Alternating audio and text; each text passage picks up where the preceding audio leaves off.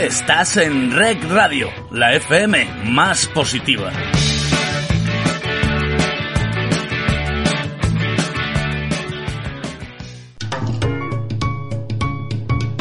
Lubricantes Total patrocina Auto FM. Lubricantes Total. Mantén tu motor más joven por más tiempo.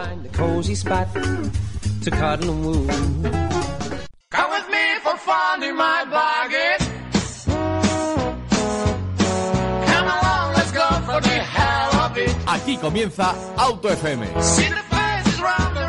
Bienvenidos a un nuevo programa de Auto FM, bienvenido aquí en tu podcast, programa favorito del motor y sobre todo pues agradecerte que semana tras semana nos posiciones como el programa del motor más escuchado de España. Hace poco recibimos un email que nos, un oyente, con lo cual tiene nuestro máximo respeto, pero nos decía, nos incidía que por qué decíamos que por qué presumíamos tanto que éramos el primer programa del motor. Y le decíamos, hombre, pues por un motivo obvio, ya que somos los primeros habrá que decirlo, ya que tenemos el apoyo de tantos y tantos miles de oyentes tendremos que decirlo. Y por qué no un orgullo. Claro que sí, hay que sacar a veces las medallas y que sepa la gente que lo que están escuchando, hombre, por la mayoría que lo habéis decidido escucharnos, parece ser que suena bien, que os gusta en este formato y también decirlo, oye, que, hay otras alternativas, hay otros programas, por supuesto, pero mayoritariamente el programa que escuchan es Auto FM, con lo cual nos hace ilusión decirlo y creo que muchos de los oyentes también le hace, bueno, también le hace tilín escuchar decir que lo que han elegido han hecho bien y que lo elige la mayoría y que bueno, es una mayoría totalmente libre para elegir otra cosa y están aquí junto a nosotros al otro lado del altavoz. Y bueno, también esta semana, que ahora vamos a avanzar durante el programa, hemos tenido una de esas presentaciones que nos ha dejado también con la boca abierta. Si la semana pasada hablamos del DS4, esta semana queremos hablar de un Audi muy especial. No te quiero adelantar muchos datos todavía, pero te puedo decir que es un Audi que creo que va a revolucionar ya al 100% el concepto que tenemos de vehículo deportivo y de gran turismo. Es un coche 100% eléctrico que hereda cierta tecnología que ya hemos visto en el Porsche Taycan, pero que con una estética, wow, sublime. Tengo que decirlo así, sublime.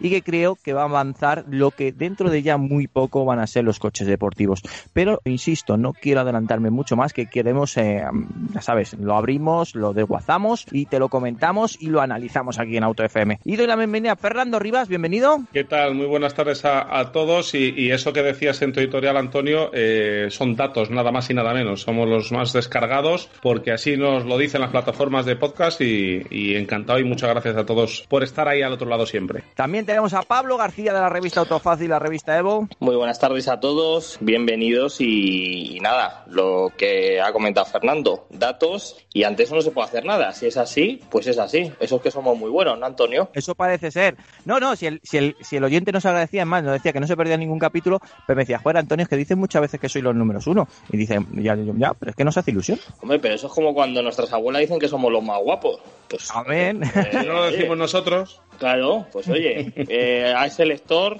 eh, muchas gracias por, por seguirnos, por escucharnos y, y nada, un auténtico placer contar con este pedazo de equipo, Antonio. Y también nos acompaña Miguel Tineo, que también de crío le decía que su abuela era el más guapo de la casa. Por supuesto que sí, muy buenas tardes. Mi abuela, una de ellas, la materna, me decía dos cosas. Una, que era el más guapo, y dos, que era tan guapo y tenía tan cara de tan bueno que debería ser cura. Que, no, que debería ser no, que acabaría siendo cura. En eso se equivocó, en eso se equivocó. La cosa bueno, estás a nunca, tiempo, pero nunca se sabe, Tineo, nunca se sabe.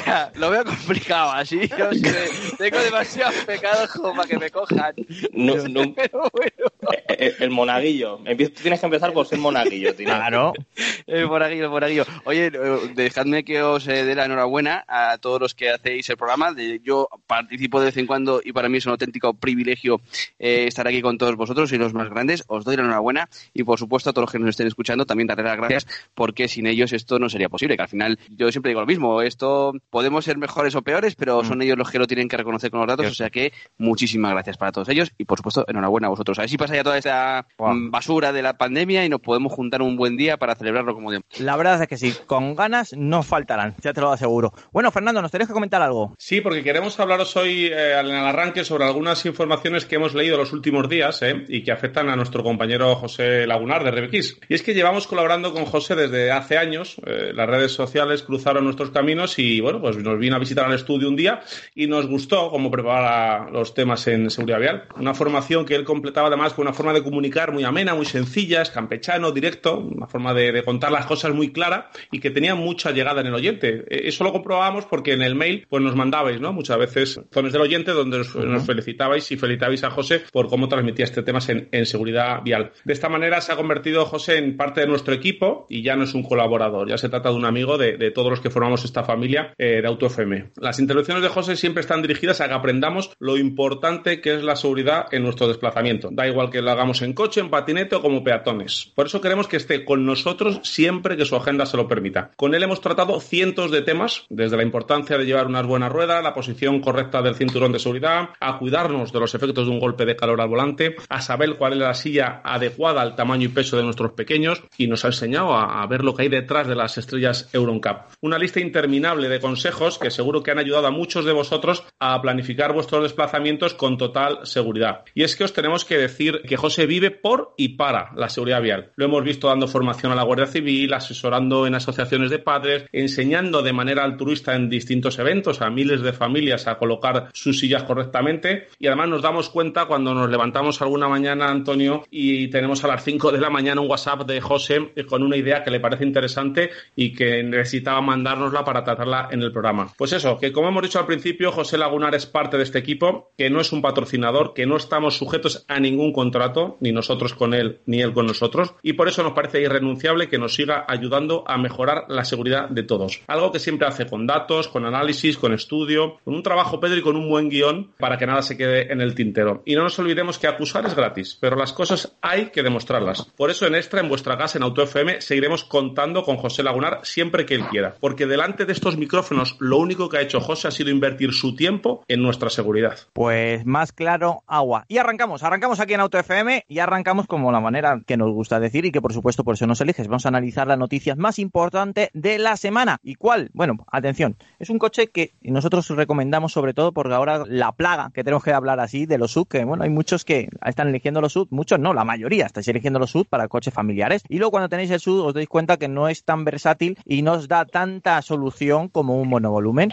Pues bien, os recordamos que sigue en venta uno de los mejores volúmenes para mi gusto que hay en el mercado por comportamiento, por espacio interior y por calidad. Estamos hablando de la Ford S que es actualizado con un motor, una, bueno, un plus más dentro de sus motorizaciones. La versión hybrid es un motor que ya conocíamos en, en, otra gama de, de, Ford. La han incluido en la S creo que es un acierto, sobre todo viendo por dónde van ahora la tendencia y también las normativas. Y se trata pues, de un motor de 193 caballos cuando se combinan pues el motor eléctrico y el motor de combustión, ha homologado tan solo 6,4 litros cada 100 kilómetros, insistiendo que es un coche de gasolina y que bueno, pues en la unión entre los dos motores genera 142 kilovatios, en la batería es una batería pequeña de 1,1 kilovatios hora y que bueno, pues eh, gracias al motor de ciclo Atkinson de 2,5 litros consigue tener unas, unas prestaciones más que decentes y un consumo moderado. ¿Por qué digo esto? Porque luego cuando os compráis un sub y veis eh, el gasto, en el caso que elijáis eh, que sea gasolina, el gasto, el consumo que tiene y cuando veis que no es tan versátil como un monovolumen, os acordáis de este tipo de coches y os pensáis que ya no se venden. Cuidado, se sigue vendiendo y es que no solamente eso, es que encima es Made in Spain. ¿Qué más se puede pedir? Hombre, si de verdad quieres un coche versátil para la familia, no te quedes eh, sin acercarte y conocer esta Ford S+. Pablo, ¿cómo la ves? Yo son de esos coches que insisto, familia, monovolumen.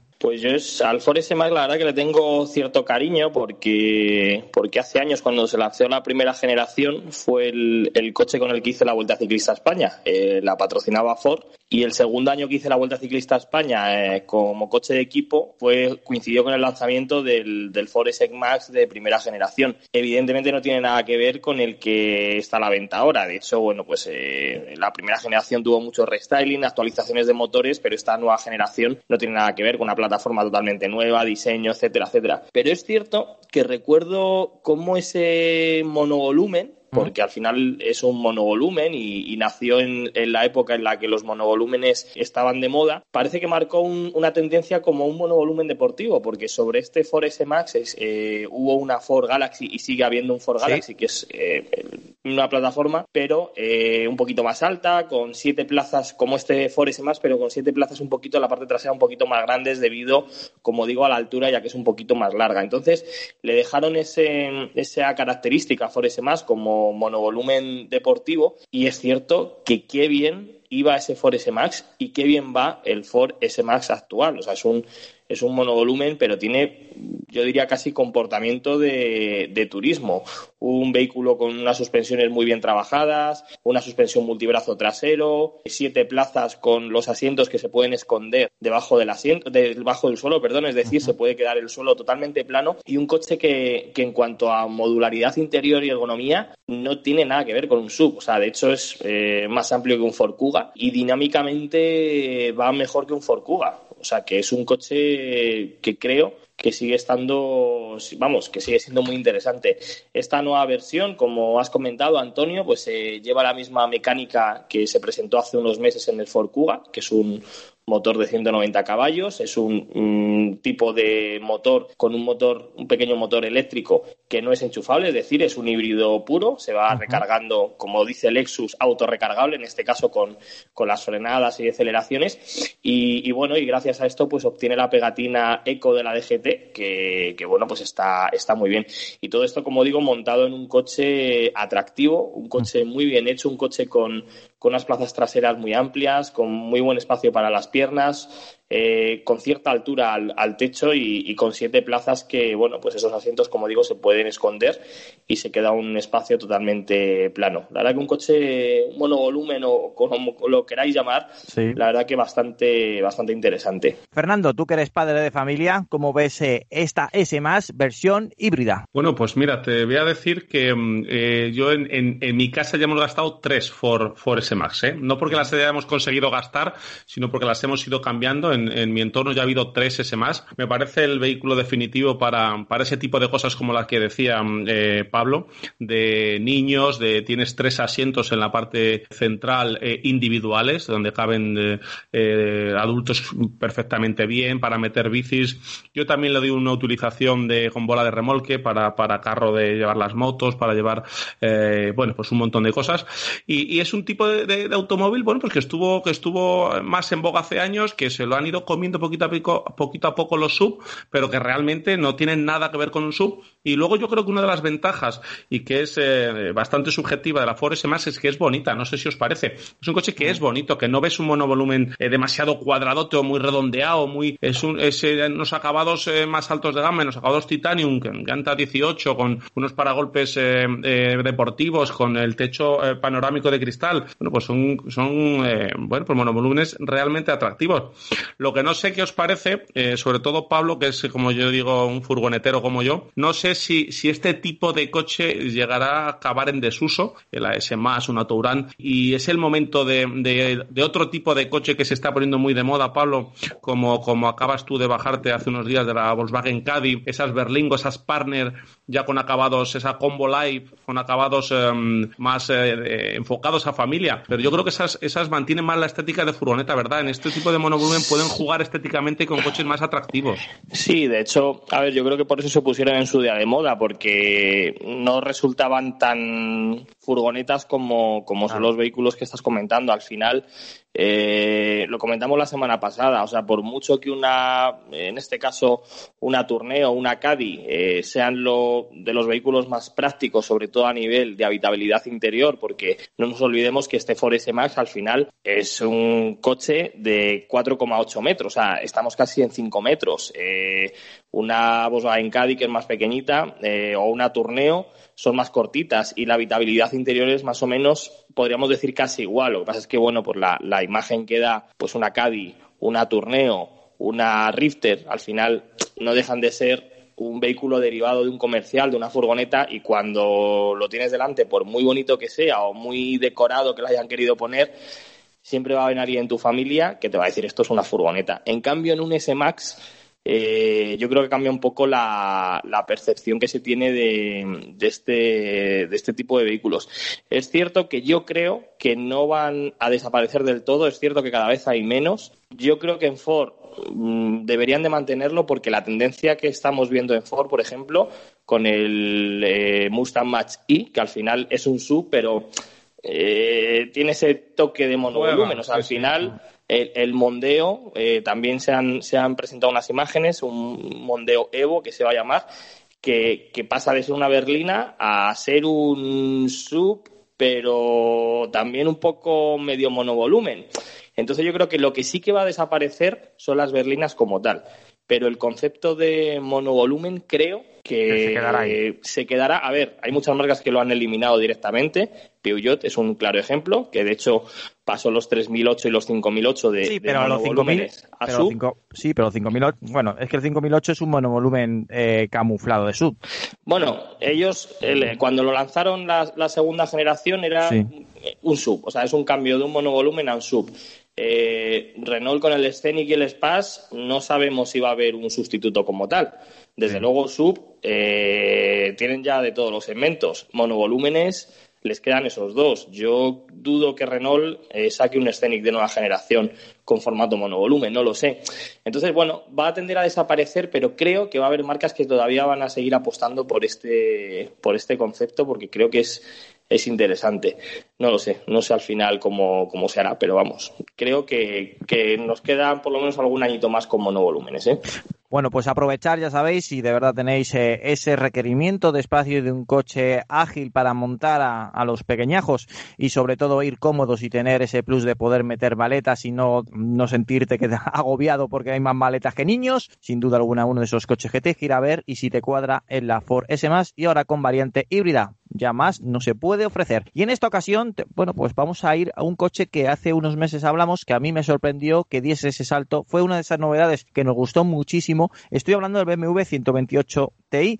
Es un BMW Serie 1 que lo han realizado, lo han diseñado por y para eh, quitar el reinado de los GTIs al Golf. Sí, y lo han dicho así y no se han cortado. Es más, uno de los titulares de BMW fue ese. ¿Y por qué digo esto? Porque tiene todo lo bueno de un GTI. Es un coche con 265 caballos, un precio muy similar al, al Volkswagen Golf GTI, cuidado, y que luego encima, pues, hombre, pues eh, tiene asientos deportivos, una suspensión dinámica apropiada para esta versión, el 128 Ti, también tiene autoblocante, bueno, pero yo no he sido, no he tenido la oportunidad, no he tenido la suerte de probarlo, pero sí eh, ha tenido, yo no sé si se habrá colado, cómo lo habrá hecho, eh, Miguel Tineo, y ya se, bueno, ya se ha sentado, ya lo ha arrancado y ya ha conducido el 128 Ti. Quiero saber cómo va este coche. Bueno, quiero saber cómo va el Antigol GTI. Pues sí, tuvimos ocasión otro día de, probarlo. Eh, me colé, me colé en BMW, eh, tenía las llaves ahí puestas, lo cogí y me lo llevé. Yo soy así. Eh, no, por supuesto que no fue en la presentación que nos invitaron los buenos de BMW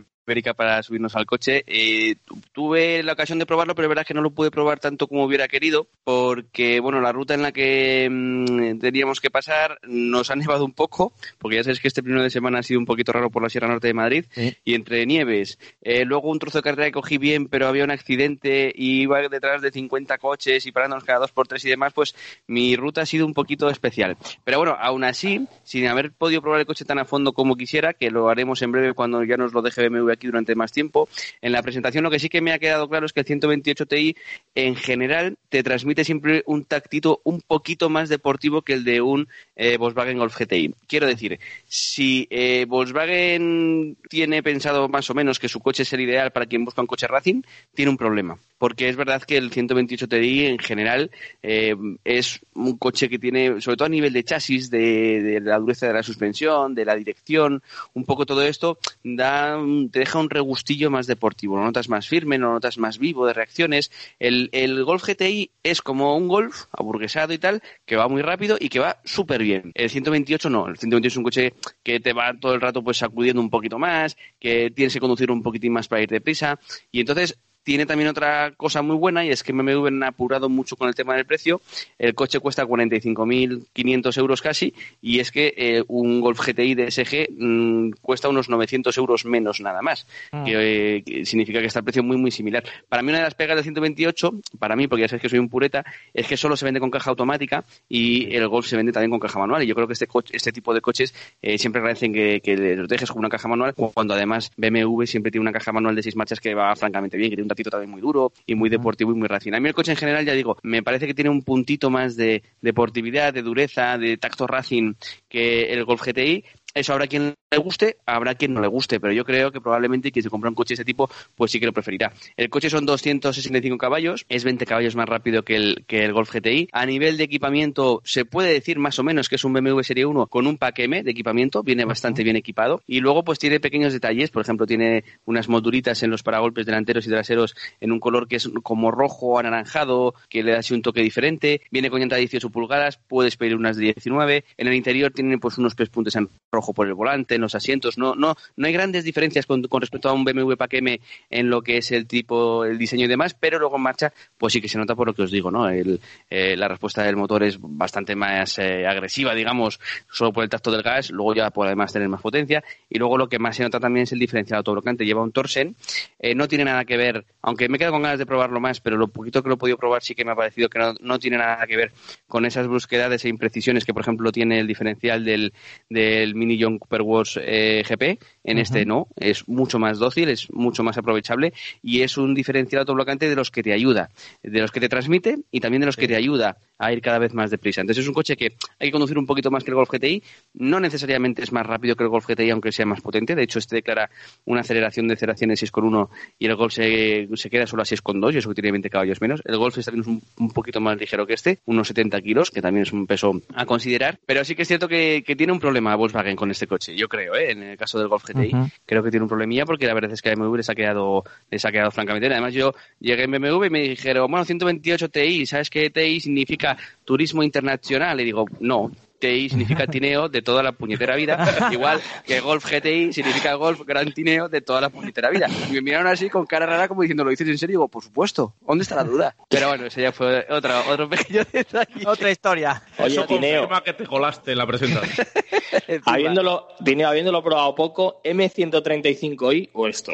M, o sea, el 128 Ti, sí, sí, sí. Eh... Muchos nos estarán escuchando y dirán, vale, sí, pero... Sí, a ver, el, 135 es verdad que es 4x4, es verdad que son 306 caballos, es bastante más potente que este. Eh, ahora mismo de precio, pues os lo digo, mira, 45, 400 lo tengo justo aquí. Sí, 9.000 euros menos. 9.000 euros menos, pero sí que es verdad que, que el, el M135, Pablo, tú que también lo has probado, que ha coincidido que hemos tenido los coches los dos, es un coche mucho más morrón, como mucho más torpe, no está bien resuelto del todo todo en el coche. Cuando tú lo coges te llevas un poco una desilusión, ¿te acuerdas que nos pasó cuando hicimos la comparativa? Porque es verdad que no acaba de ir del todo bien. Es un coche como muy torpe, sobre todo a la hora de meterlo en, curvas, es un coche que es muy morrón, le cuesta mucho mm. girar, no es, no es al final un coche agradable que digamos, ahora funciona bien, no, no les ha quedado bien. Y sin embargo el 28 sí que creo que han dado con un, con un punto de equilibrio mucho mejor y aun siendo mucho menos potente, o considerablemente menos potente, porque recordemos que es el mismo motor, lo que pasa con menos caballos, aun siendo menos potente, yo creo que es un producto mucho, mucho eh, más redondo, para mí sin duda alguna. Ya digo, tengo que, que probarlo más a fondo, pero en una conducción que pude hacer otro día normal incluso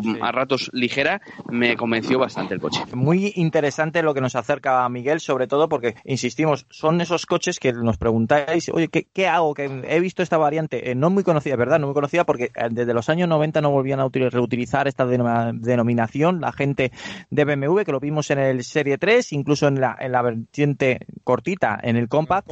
Y, sí, en el Compact y en el 323 y en el 325 y ahora ha vuelto con la serie 1 que al final es muy similar por cotas de con el coche que hemos mencionado con el Compact y que bueno pues eh, en esta ocasión el 128 Ti un coche que bueno pues homologa aproximadamente 6,8 6,9 litros cada 100 kilómetros. Ya ha dicho Miguel una aceleración de 0 a 100 en 6,1 segundos que está muy bien por qué no decirlo y luego pues bueno pues a, mí me gusta la verdad es que vemos detalles con el Ti en tu unidad venía, Miguel, que venía pegatinas específicas en el lateral, abajo, que ponía TI y, bordado en el interior. Sí, venía así. A ver, eso, por lo que nos han comentado en el mercado español, las unidades que yo, la unidad que yo probé era una unidad traída de Alemania, pero lo que nos han comentado es que todo eso van a, va a venir de serie en todos los que te compres en España. Eh, hay la posibilidad de que las quites, eso sí. Puedes coger y decir, oye, no las quiero, me parece muy macarra, lo que sea tal cual, y en ese caso tú lo puedes coger y lo puedes quitar. Pero de serie viene en todos ellos, tanto el tema de la carrocería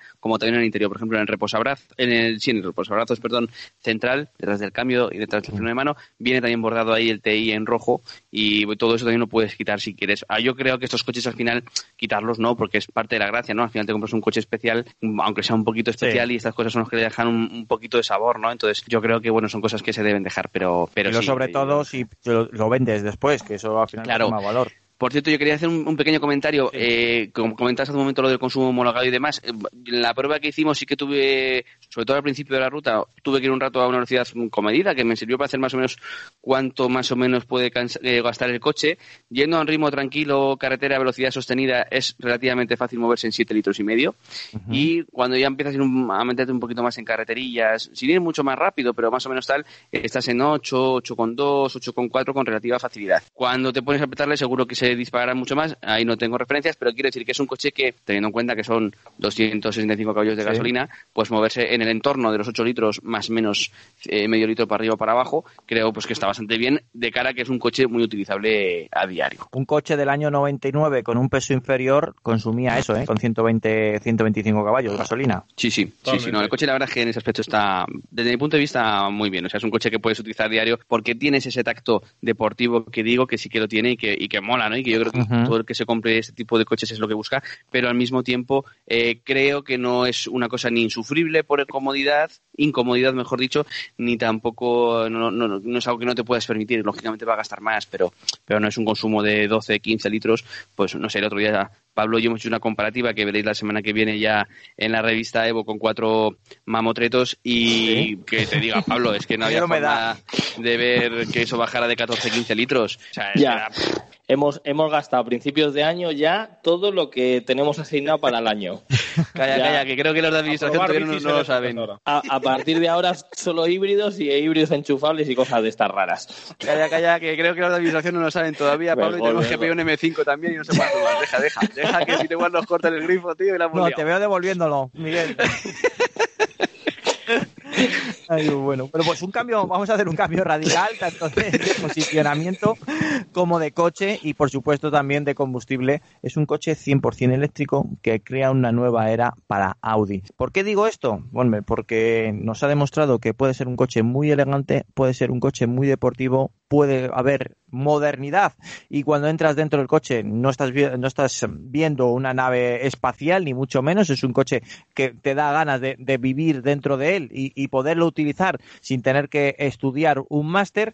Y otro de los detalles importantísimos que creo que, puede ser más que eh, evidente, que luego tiene una autonomía que ya supera los 400 kilómetros fácilmente y tiene una batería debajo de los asientos traseros que no impide tener cierta habitabilidad en un coche deportivo. Fernando, sin duda alguna podemos estar delante de uno de esos coches que ha marcado o va a marcar en la historia de Audi. Efectivamente, hablábamos de él con, gente de, Audi eh, cuando nos presentaban eh, el restyling de Q2 y Q5 y nos, nos hablaban siempre, hacía mucho hincapié en un, en, un, en un antes y un después, ¿no? en un cambio de referencia, en un cambio de, de ver eh, la movilidad de la marca, pero no desde el punto de vista de un vehículo eléctrico, urbano, sino, claro, lo, decían y ahora conociéndolo te das cuenta desde el punto de vista de un coche en mayúsculas con toda la deportividad eh, que puede ofrecer en estos momentos Audi, aparte obviamente de toda la, de toda la tecnología, un, un GT, un gran turismo de 5 metros de, de largo, un coche, bueno, pues realmente espectacular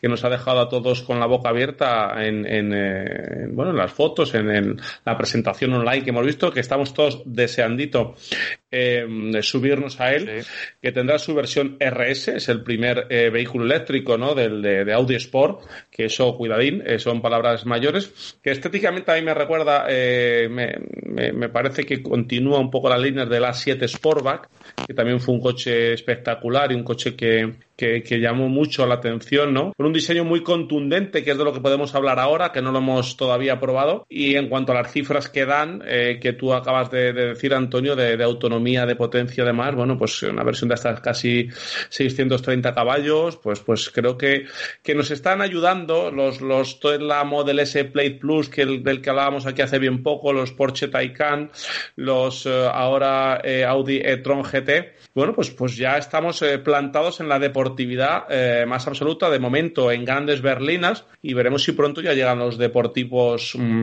bueno, pues eh, auténticos deportivos eléctricos con ese enfoque, porque esto no deja de ser también una, berlina, un GT, como, como decimos, y, ver también cuando Mercedes nos, se une al carro y nos sorprende con una berlina. No sé si, si será el clase S eh, que en breve llegará en, en, su variante 100% eléctrica el, que tenga que competir contra estos monstruos. Vamos a ver, vamos a ver. Miguel, ¿qué opinas sobre este coche que, insisto, por lo menos por lo que he visto, por lo que nos ha llegado, por lo que he analizado, puede ser un antes y un después en Audi? Estamos hablando del Audi e-tron GT y la versión, la variante RS e-tron GT. Seguro que va a ser así. Y mira, según estaba hablando Fernando, me estaba contando, me acordando de una anécdota que si me permitís contarla, yo creo que le puedo hacer un poco la idea a la gente de lo que son este tipo de cacharros, ¿no? Porque estaba viendo que el, que el RS Tron GT eh, pasa de 0 a 100, la aceleración de cifra oficial es 3,3 segundos, ¿no? Entonces, bueno, resulta que ahí atrás en el Rally de Madrid, eh, unos días antes del Rally de Madrid, me voy un día a Porsche a coger un Porsche de pruebas, eh, no me acuerdo qué Porsche era,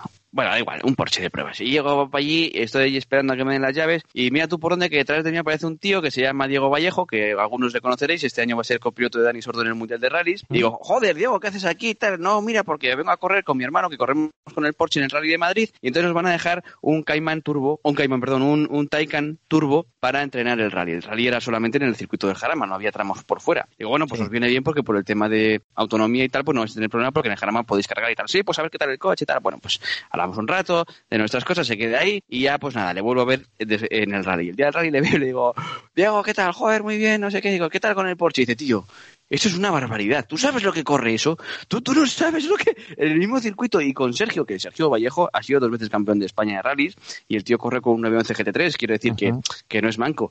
Y decía, tío, es que eh, Sergio no dejaba de decir, es que esto, pero tú ves cómo llegamos a las curvas. O sea, es increíble lo que acelera este coche saliendo de un lado y llegando al otro y lo rapidísimo que es enlazando curvas. Es decir, claro, tiene un problema, que al final estos coches pesan 2.000 kilos y cuando vas a echar pie al freno, aunque lleva unos frenos que son como una payera de grande y son, son gigantescos y tiene una fuerza brutal, pero claro, los 2.000 kilos hay que pararlos, ¿no? Y entonces al final decía, es que es, que es relativamente complicado luego hacerte la idea de lo rapidísimo que puedes llegar a ir con este tipo de coches, ¿no? Y este tipo de, de, esta anécdota, que al final es de un tío que ha sido dos veces campeón de España y de uno que va de copiloto, que va a ir con Dani Sordo en el Mundial en un World Rally Car, o sea, que de ir deprisa y de coches que corren mucho saben bastante, pues el Audi va exactamente en la misma línea que el, que el Taycan, ¿no? Entonces, yo creo que efectivamente, además en el grupo Volkswagen, el, el trabajo que están haciendo con el Taycan aunque no valga para, para pasarles toda la información, por supuesto, pero algún detallito sí que se habrán dicho y seguro que el, que el RS Tron GT va a ser un coche de, de mucho, de armas tomar.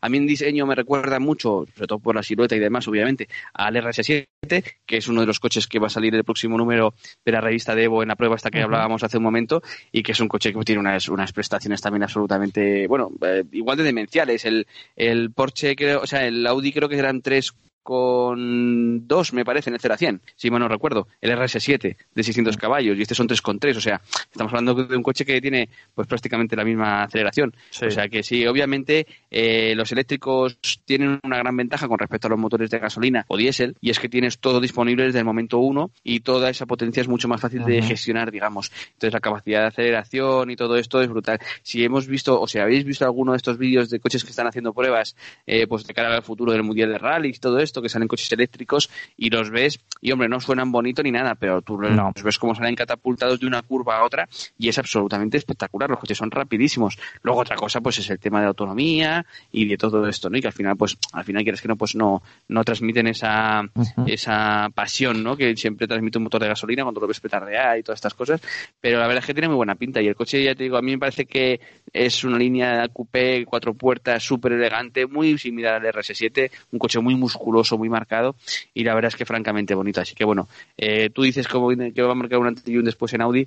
Bueno, yo creo que el antes y el después lo ha ido marcando ya el Tron, el primer Tron que sacaron y este va en la misma línea, pero todavía más por la deportividad, ¿no? Entonces yo creo que, sí, que sí. También va a ser un, claro punto de inflexión.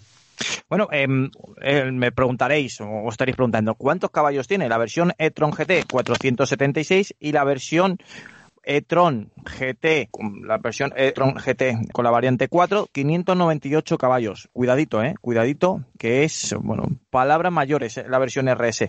Eh, Pablo, mm, eh, yo no sé si catalogarte como uno de esos coches que no pueden dejar con la boca bien abierta y cuidadito, que ya están los eléctricos y ya nos están diciendo que, que bueno, esos coches deportivos que tanto cabezas han girado, puede ser a partir de ahora un coche eléctrico. Bueno, es que es de la, de la emoción de ver el coche y los caballos que has dicho, ya se me había ido, me había ido el dedo y todo.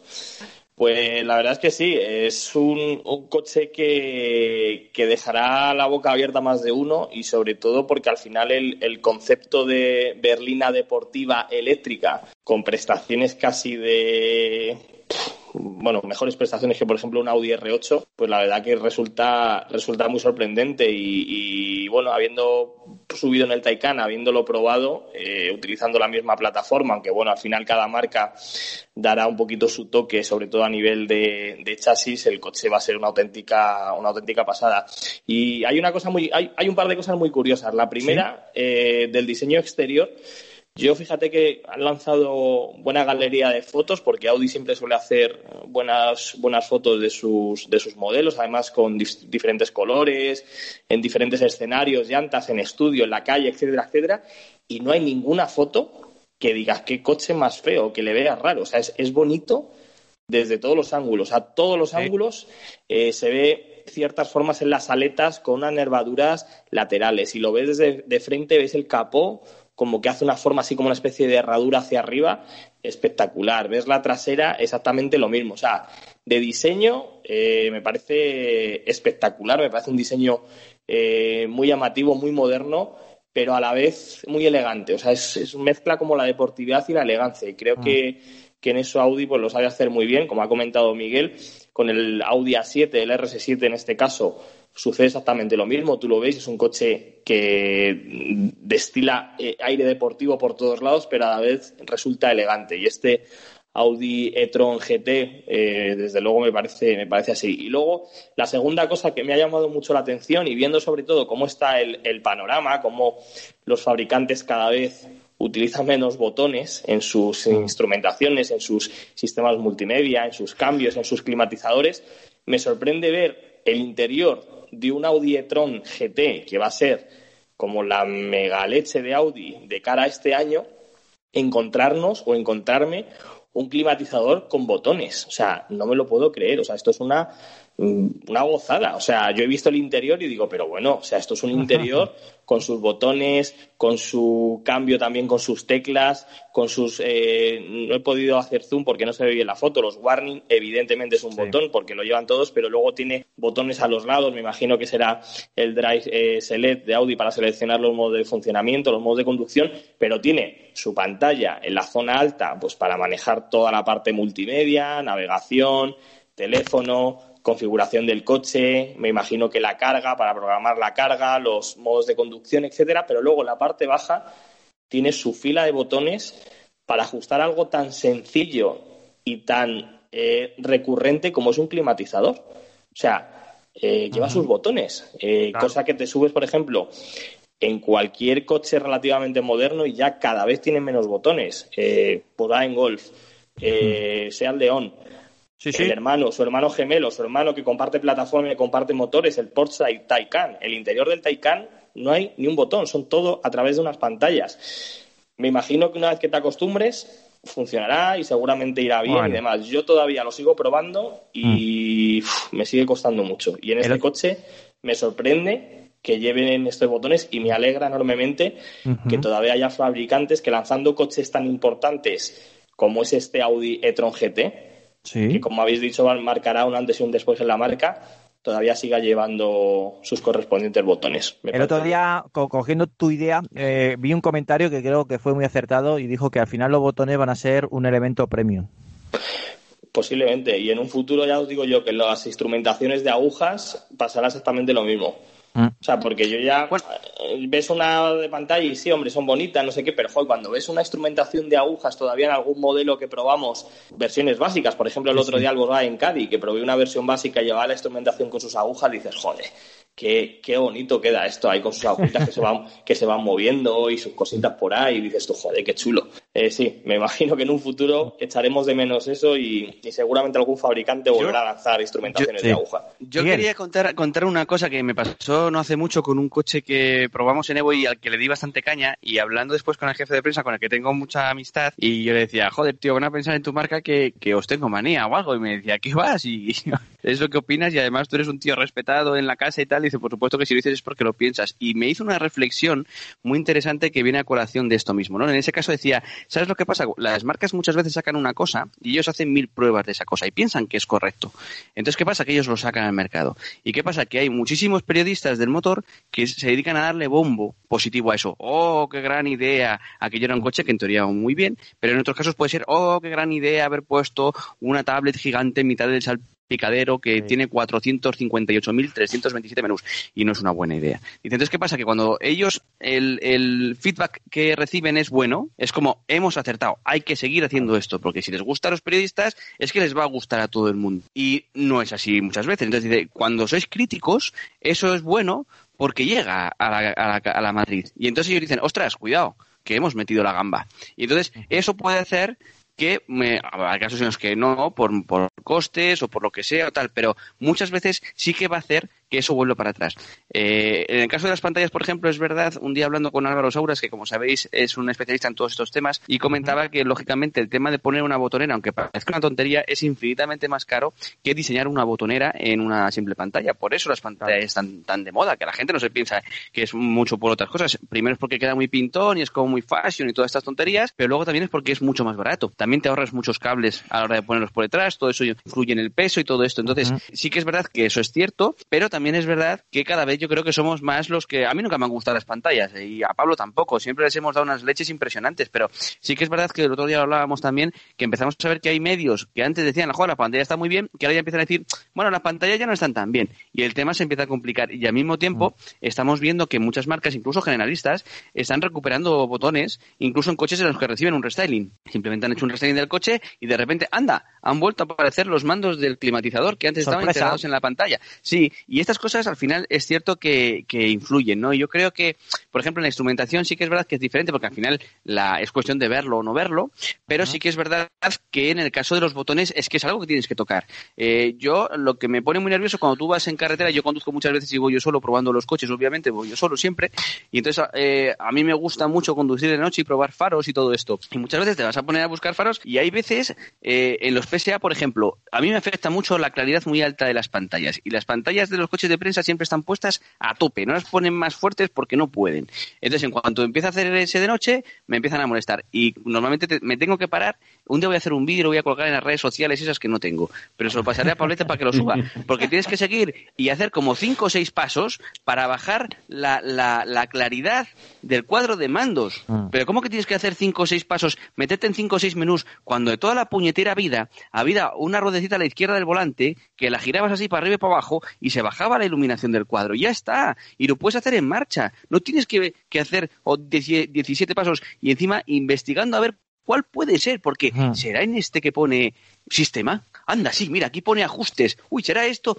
Es un desastre. Entonces, no puede ser. Cuando vas conduciendo, todo tiene que ser rápido, tiene que ser cortito y al pie. No puedes andar, efectivamente, esto no es un móvil, no, no puedes andar eh, distrayendo a la gente. Que el, uno de los principales motivos, como bien diría nuestro amigo José Lagunar, no sé si ese es el principal, pero si no lo es, debe ser eh, muy cerquita, son las distracciones al volante. Y este tipo de historias, lo único que generan son distracciones al volante. Entonces, eso al final, ¿en qué se traduce? En accidentes de tráfico.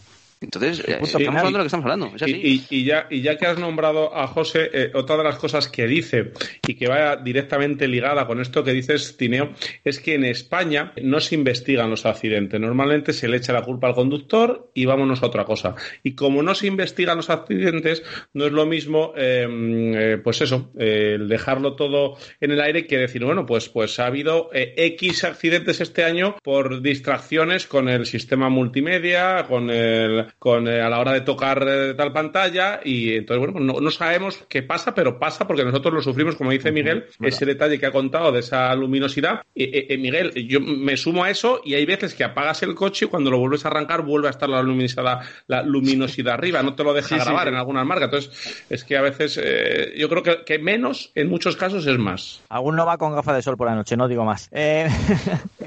Capacidad de batería 93 kilovatios hora, autonomía homologada en la versión e-tron GT 487 kilómetros y la versión RS e-tron GT 472 kilómetros. Una cosa solamente hay que decir del nombre, eh, me, replica un poco eso de RS delante, luego GT detrás, incluso creo que lo he dicho mal yo en algún momento que he estado hablando con vosotros. Por el resto, me encanta el coche. Sí, bueno, las denominaciones comerciales cada vez son más, más complicadas, ¿no? Ahora con el e-tron en minúscula con el guion, el GT detrás, luego como dices tú luego el, RS, bueno, pues habrá que irse acostumbrando, ¿no? Igual que como decíamos antes del, del, eh, del nuevo Mercedes S eléctrico que será EQS pues habrá que también acostumbrarse a poner esa E y esa Q delante del, del clase S de toda la vida. No lo ponen difícil, no lo ponen difícil, pero, pero ahí está un coche que, bueno, simplemente la versión RS e-tron GT, 598 caballos y 830 newton metro de par.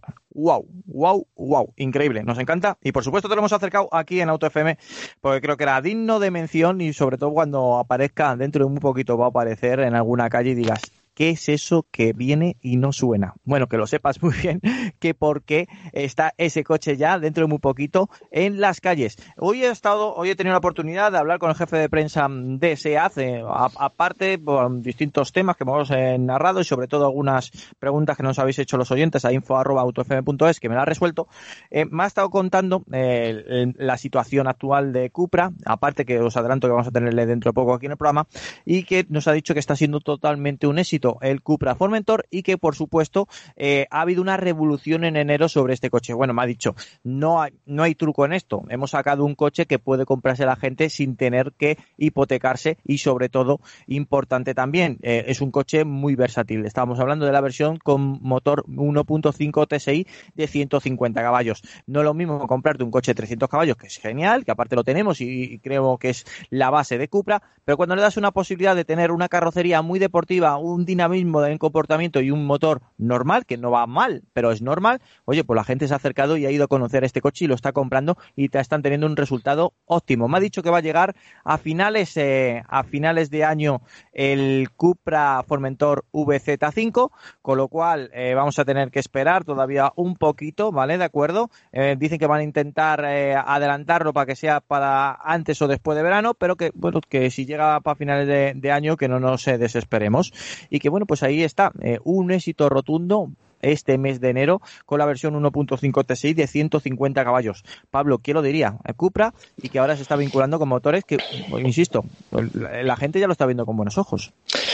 Bueno, estaba claro. Ellos al principio, cuando, cuando se lanzó este coche y cuando pudimos asistir al, al shooting hace, pues casi, pues diría bueno, un año no, después, fue después de la cuarentena, más o menos, hace unos meses. Eh, pero bueno, el coche ya se había visto en diferentes salones y demás.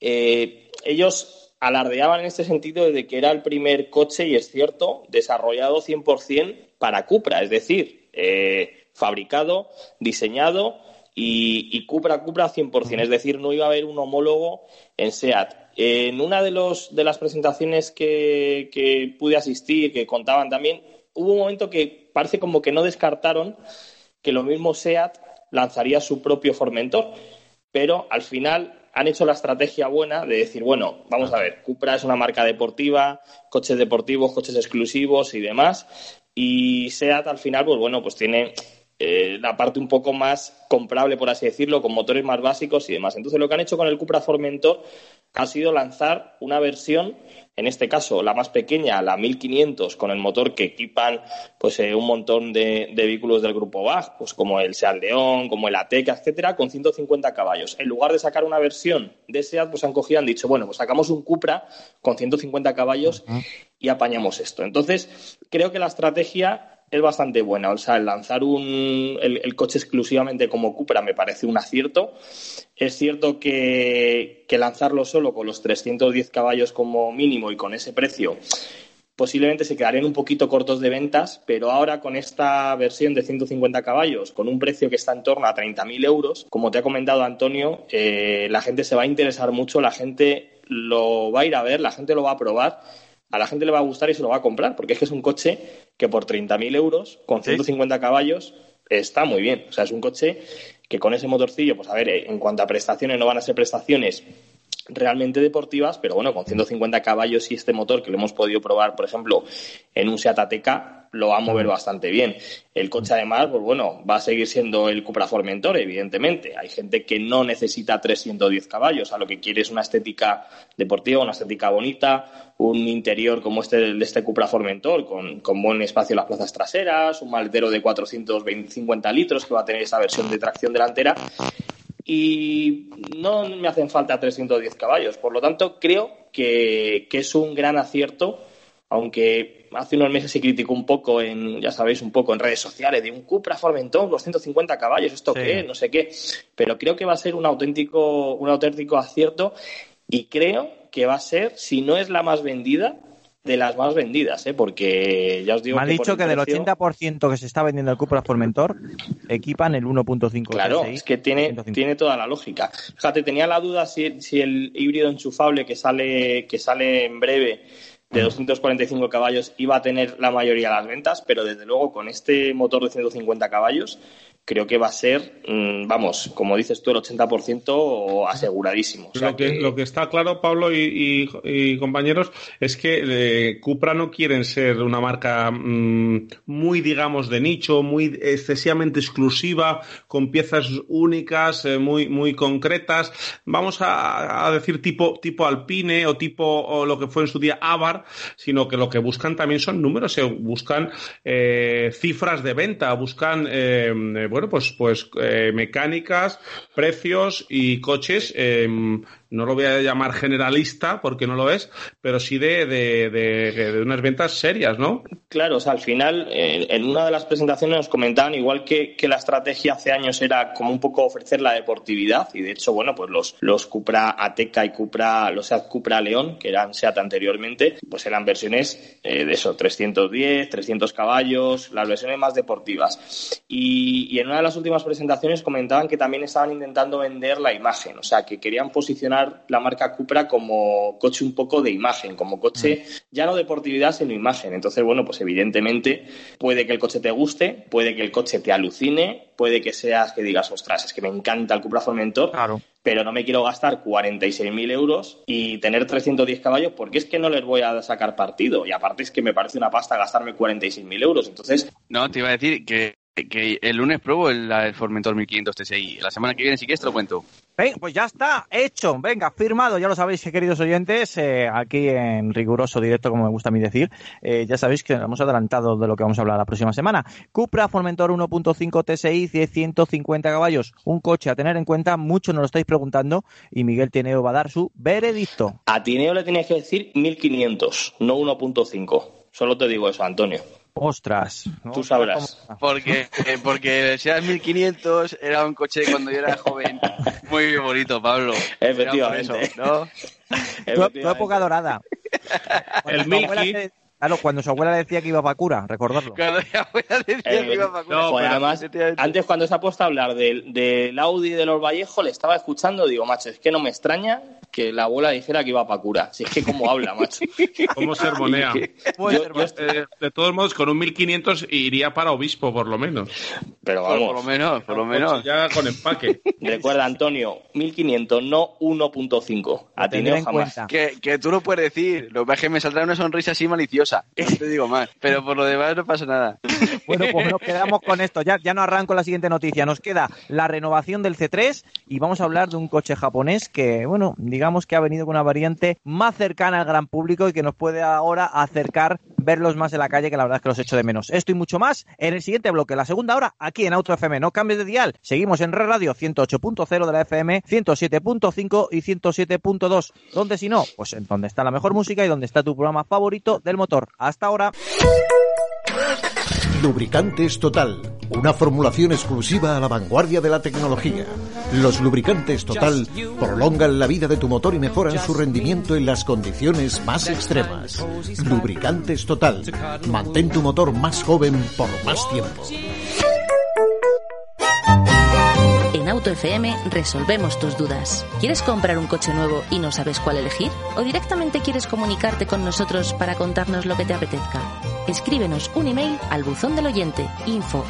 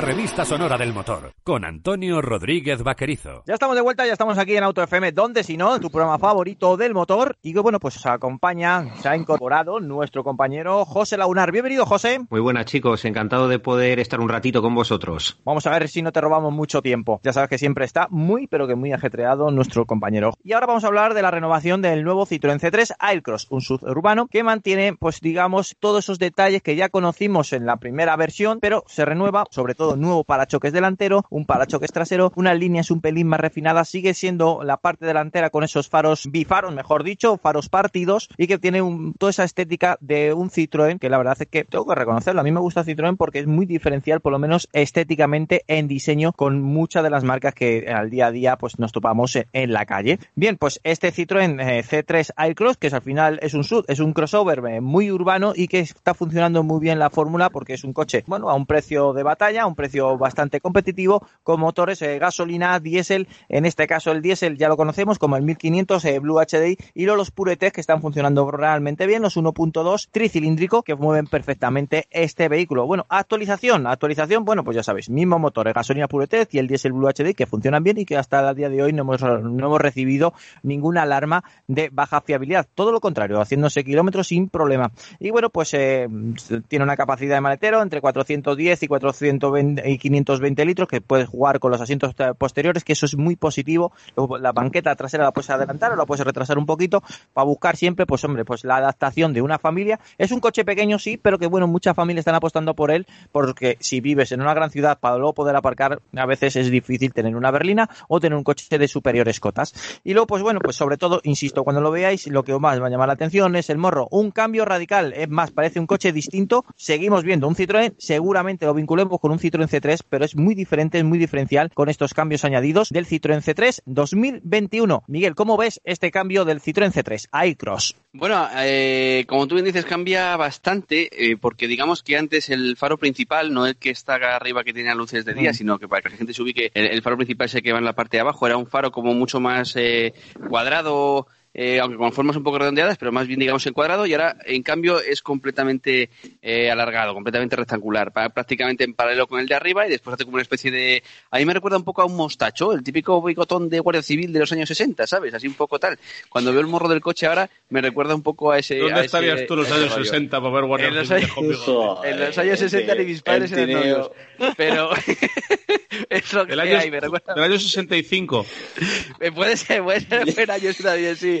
Hubo una buena cosecha de un no sé qué vino. La cuestión es que a lo que yo es que efectivamente el coche ha ganado bastante. Yo, para mí, me- tiene un poquito más de, de personalidad, es más como más... eh, más moderno, eh, es, es un coche bastante chulo en ese aspecto, la parte trasera cambia bastante poco, pero lo que sí que es verdad es que luego por dentro lo que tú comentabas de la modularidad, eso es una cosa que en Citroën eh, están haciendo muy bien con los últimos coches. Con el C5 el Cross, por ejemplo, también me parece que lo tienen muy logrado y es que hacen coches muy bien pensados para los familiares. Antes hablábamos de con el S-Max con el tema de los eh, monovolúmenes.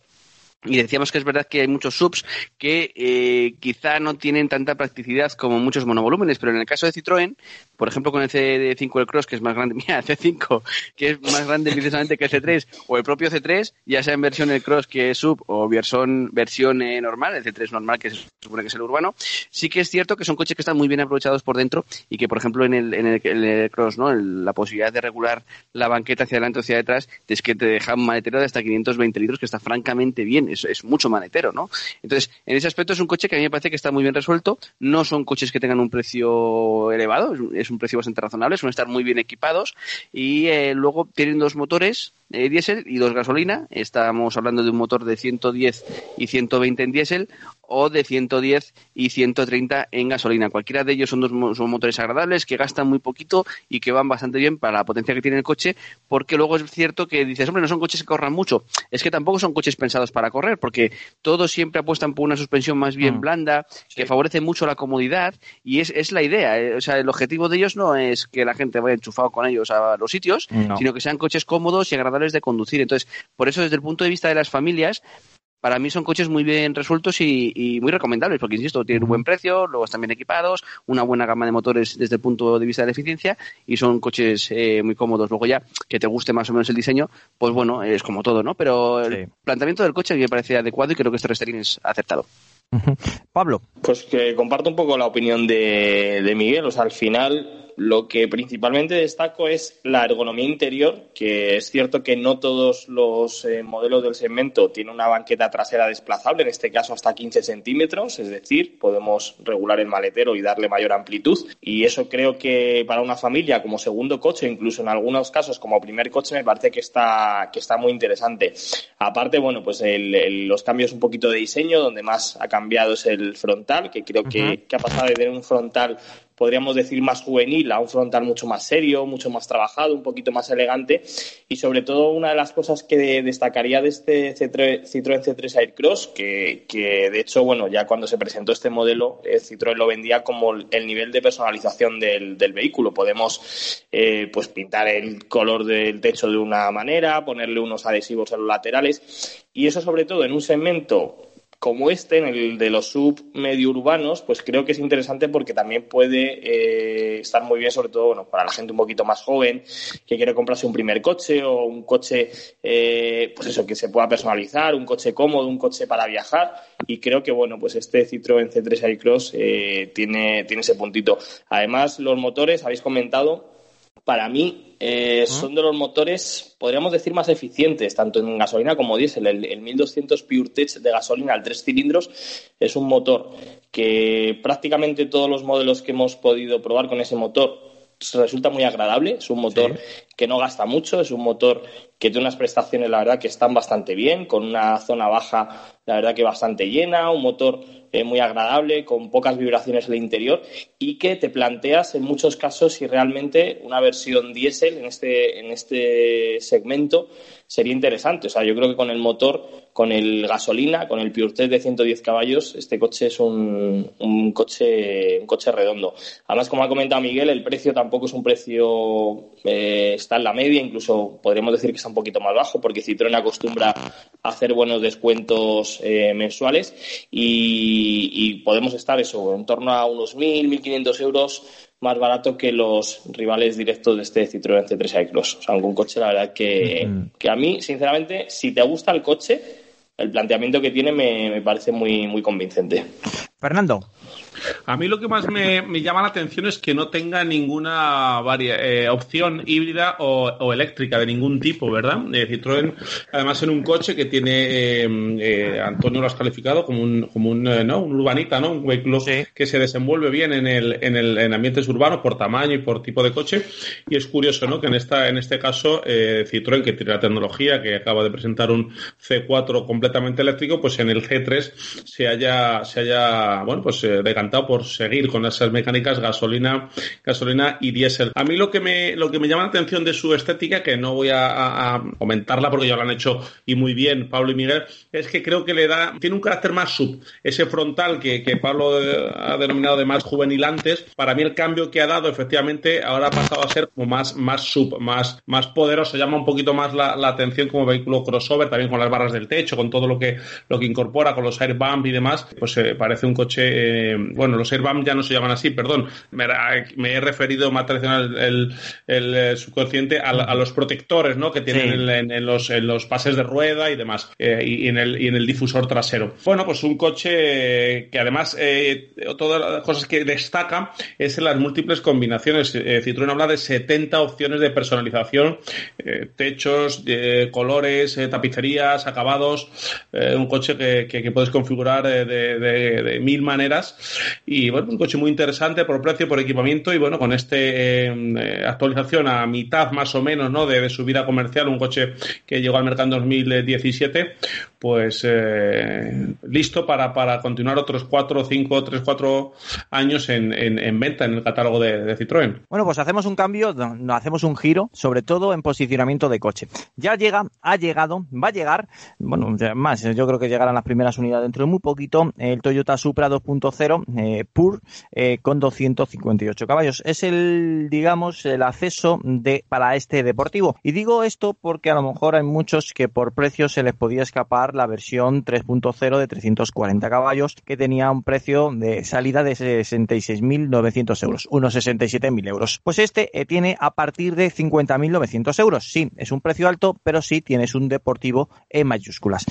Es, un, es un Supra, es un Toyota Supra, es un coche de por sí, por nombre legendario. Ya sabemos que las tripas eh, es un coche que, bueno, con acento alemán, no lo voy a negar, con este motor también 2.0 turbo, también muy alemán, que no hace mucho creo que Miguel ha hablado de él en otro vehículo, pero que a mí me encanta porque tenemos toda esa estética del Toyota Supra, que a mí me encanta, es muy japonés y encima en cotas es un coche perfecto. Para mí, lo que es un deportivo debe ser así, por este, por estas cotas. A mí me gustan los coches menudos y deportivos. Y luego, pues también tengo que decir, ya con 258 caballos, con una aceleración que nos puede permitir y que nos brinda en unos 6 segundos, eh, ya con estos 258, yo creo que es más que aceptado. Un 0 a 100 en 5,2 segundos, que, que, creo que lo he dicho mal y lo quiero decir correctamente. Velocidad eh, punta limitada 250 kilómetros hora, 400 newton metro de par, insisto, 258 caballos. Un coche muy de Evo, Miguel. Sí, a ver, el, yo tengo muchas ganas de probar este coche y os voy a explicar por qué. Es uh -huh. verdad que un V6 siempre es un V6 en cuanto a sonido, en cuanto a la forma de responder, en cuanto a que este coche al final son 340 caballos en vez de 258 en el caso de la versión V6, pero sí que es cierto que si miramos bien la ficha técnica, estamos eh, teniendo en cuenta, o sea, estamos viendo una cosa, el coche es el mismo, obviamente la carrocería es la misma, puede haber diferencias en,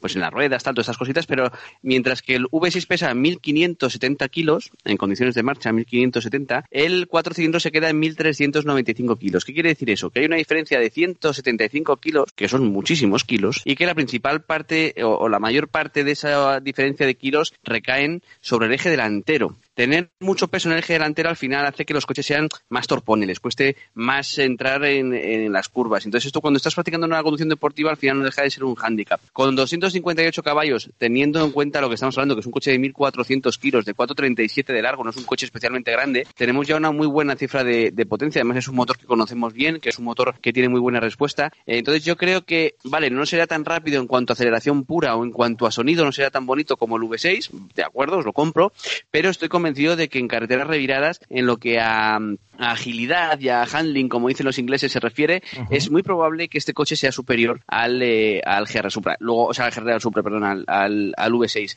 Yo creo que además también homologa una, una diferencia de consumo de 0,8 a los 100, o sea que probablemente vayas ahorrando eh, un litrito como poco a los 100 de diferencia en una conducción más o menos normal. Por tanto, yo creo que es un coche, y luego, por supuesto, también decías tú, es que es una diferencia de casi eh, 20.000 euros, ¿eh? ¿Sí? porque unos son 50.900 y otros son 69.900, o sea, son 19.000 euros de diferencia, que es mucho dinero. Wow. Yo creo que, sinceramente, tengo muchas ganas de probarlo, porque creo que, igual que otras veces dices, joder, este coche te tienes que comprarte el gordo porque sí, eh, sin irnos más lejos, en el caso del Toyota GR Yaris, si te pones a comprarte ese coche, cómprate el Pack Circuit, porque sí, porque sé que te tienes que comprar, al final ese coche es verdad que merece la pena pagarlo, pero en este coche, eh, sobre todo por el tema de la ligereza, ya bueno, aparte del precio y todo esto, pero sobre todo por el tema de la ligereza y sabiendo cómo va ese motor de serie, yo creo que puede ser francamente un coche muy, pero que muy interesante. Mm, yo creo que sí, por ahí pueden ir los tiros. Pablo. Pues el, lo del precio que estáis comentando me estaba metiendo ahora mismo en el configurador y sí, sí, son 19.000 euros lo que la diferencia entre uno y otro.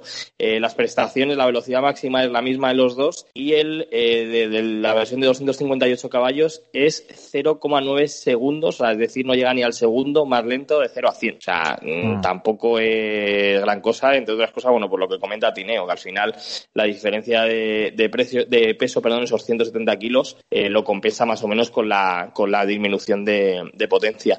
Un motor en este caso de cuatro cilindros, eh, turbo, exactamente el mismo uh -huh. que montan diferentes modelos de, de BMW y creo que, que, bueno, es un motor la verdad que es redondo para, para este coche y, y donde creo que sobre todo en este tipo de coches prima mucho, como ha comentado Miguel, el tema del peso. O sea, yo creo que al final, eh, por el tipo de coche que es, un coche biplaza, un coche con las plazas traseras, o sea, las plazas delanteras, perdón, muy retrasadas, ese tipo eh, propulsión trasera, que vas casi sentado en, la, en el tren trasero, creo que, que el peso es importante en, en, un vehículo de este tipo para practicar una conducción más deportiva, para tener un poquito más de sensaciones. Y eso que como digo la, la versión de 340 caballos esos 1.500 y pico kilos no se notan en exceso, pero bueno, si le quitamos esos 170 kilos, ya os digo yo que va a ir mucho mejor y que va a liberar mucho peso, sobre todo en el eje delantero. O sea que sí, con ganas también de, de probarlo y con ganas de conducirlo, sin, sin duda, vamos. Sobre todo, eh, eh, más que los kilos, ¿verdad? Hay que hacer, poner el foco en dónde van, ¿verdad? Cuando son en el, en el eje delantero, eh, pues claro, cuando, cuando llegamos a una frenada hay que explicarle a los oyentes, cuando llegas a una frenada, trasladas todo el peso del coche a las ruedas delanteras, solo el eje delantero es el que tiene que soportar esa retención que tú le aplicas por el freno. Si además, de, si estás frenando en línea recta, es todo el neumático, todo lo ancho lo que, lo que va a soportar el freno. Si cometemos el error, o no el error, sino la necesidad de frenar con el volante levemente girado, pues vamos a aplicar más fuerza eh, sobre menos espacio del neumático. Si encima hay que sumar esos 170 kilos, pues seguramente, eh, seguramente tenga un paso por curva o al menos una, un punto de frenada más retrasado este, este GR Supra de, de cuatro cilindros y 258 caballos que el, que el seis cilindros.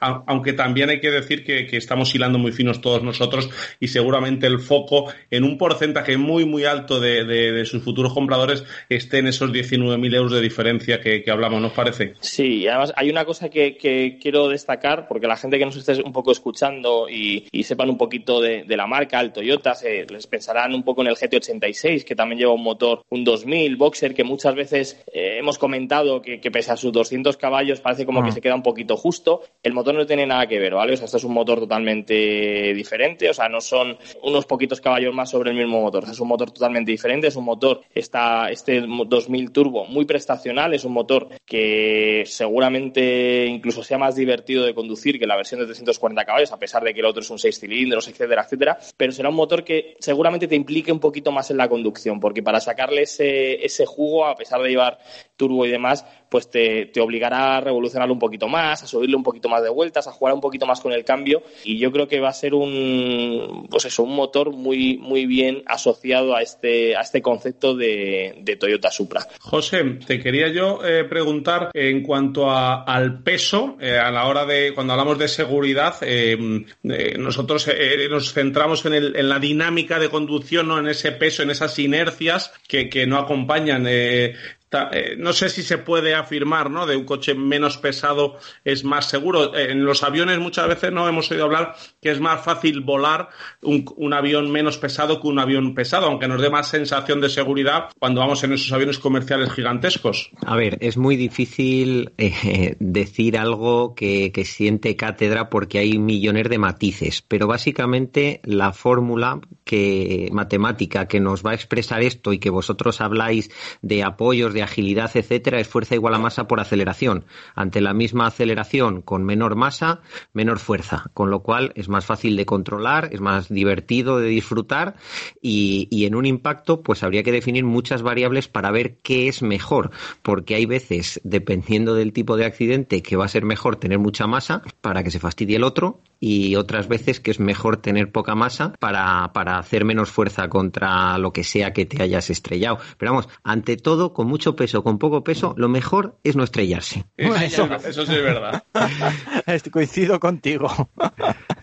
Ay, bueno, ahora sí que sí. El momento donde el protagonista es el que siempre debe ser, el oyente. Vamos con el buzón del oyente y es que tenemos, eh, la verdad es que últimamente estamos muy concurridos, con lo cual genial, en info.autofm.es. Y bueno, vamos a intentar solucionar y, o, abrirte un, una vía de, salida a todas esas preguntas que nos hacéis, sobre todo a la hora de, comprar un vehículo nuevo. Fernando, vamos con ello. Pues sí, eh, eh, el buzón del oyente esta semana es, es cuanto menos eh, curioso. Nos, nos habla un, un oyente que luego el nombre, que justo me has pillado y no tengo el nombre delante, lo diré para, para eh, agradecerle ¿no? que nos manda este mensaje. Nos habla de, nos da la enhorabuena por el programa y nos dice que nos escucha de, siempre por ebooks eh, desde Alemania. Él vive allí en, Alemania y por ponernos en situación nos habla de que es una pareja de, de, unos 30 años, que son de una estatura media, delgados, sin niños, con lo cual entiendo que todos estos datos nos lo da para, para que sepamos que no necesita un coche enorme. Viven, como hemos dicho, en Alemania y además tienen la ventaja que eso nos va a dar mucha envidia a todos de vivir apenas una horita de coche del circuito de Nürburgring,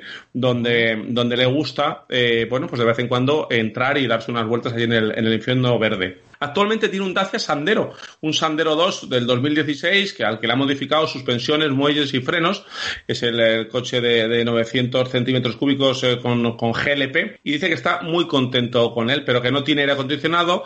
Eh, bueno, pues en Alemania pues no hace tanta falta, pero ahora sí, en viajes sufre sin aire acondicionado y quiere, ha cambiado de trabajo y quiere un coche con, con aire acondicionado. Busca un coche con un maletero de unos 300 litros, que tenga 90 caballos o más, que lleve aire acondicionado. No le importaría que fuera con GLP o algún tipo de electrificación y que no pase de, de 15.000 euros. Tampoco le importa que sea un coche de kilómetro cero, eh, pero no demasiado usado porque la mano de obra dice que en Alemania es cara y no quiere empezar con, con temas de mantenimientos en, en taller. Le, le, gusta la nueva versión del Sandero y el Renault Clio también es otro, otra opción que se, que se plantea. ¿Qué, qué le podéis aconsejar, eh, Antonio? ¿Qué te, ¿Qué te parece? Ostras, es muy difícil. 15.000 euros, bueno, 16.000 con todo lo que nos indica. Lo único que me podría cuadrar, y encima si el GLP le gusta y le ha funcionado, un Ford Fiesta. Yo creo que el Ford Fiesta es el, es el idóneo, tiene un motor que para mí es un motor cachondo porque funciona bien, el 1.0, el EcoBoost, te mueve bastante bien, encima tiene versión GLP, eh, dinámicamente es superior al Dacia, eh, de seguridad también es superior al Dacia y por fiabilidad es un motor que lleva muchos años, eh, no solamente ya en el mercado diciendo, oye, hemos sido los primeros tricilíndricos que de verdad funciona bien, sino es que encima varios años ha sido elegido como el mejor coche de su categoría, motor, el mejor motor de su categoría. Con lo cual, con todas, todas premisas, creo que el mejor coche sería un Yo tengo la solución ideal, creo. A ver. Este señor, este oyente, al cual saludo desde aquí y agradecerle su confianza en nosotros como siempre, eh, vive en Alemania y en Alemania, si mal no recuerdo, tiene una red de GNC estupenda y maravillosa. Entonces, eh, yo estoy mirando ahora mismo la web de Dasbel Auto en España, de los coches de segunda mano directamente oficiales de, Grupo Volkswagen, y hay un montón de Seat León eh, con el motor 1.5 TGI 130 caballos, con no más de 20-25 mil kilómetros, que están francamente muy bien y que están en un precio que queda un poquito por encima de lo que ellos de lo que él se quiere gastar. Pero hablamos del, del León ST, que tiene un muy buen maletero, que lleva su motor ya de 130 caballos y que es un coche que, sinceramente, comparado con un Sandero, es que, vamos, la diferencia no es porque yo tenga un León de estos, pero es que es abismal. Eh, Sin duda alguna, merece muchísimo la pena comprarse este coche porque, además, teniendo la posibilidad de repostar como tiene en Alemania GNC, eh, el GNC es infinitamente más eh, eh, rentable que el GLP.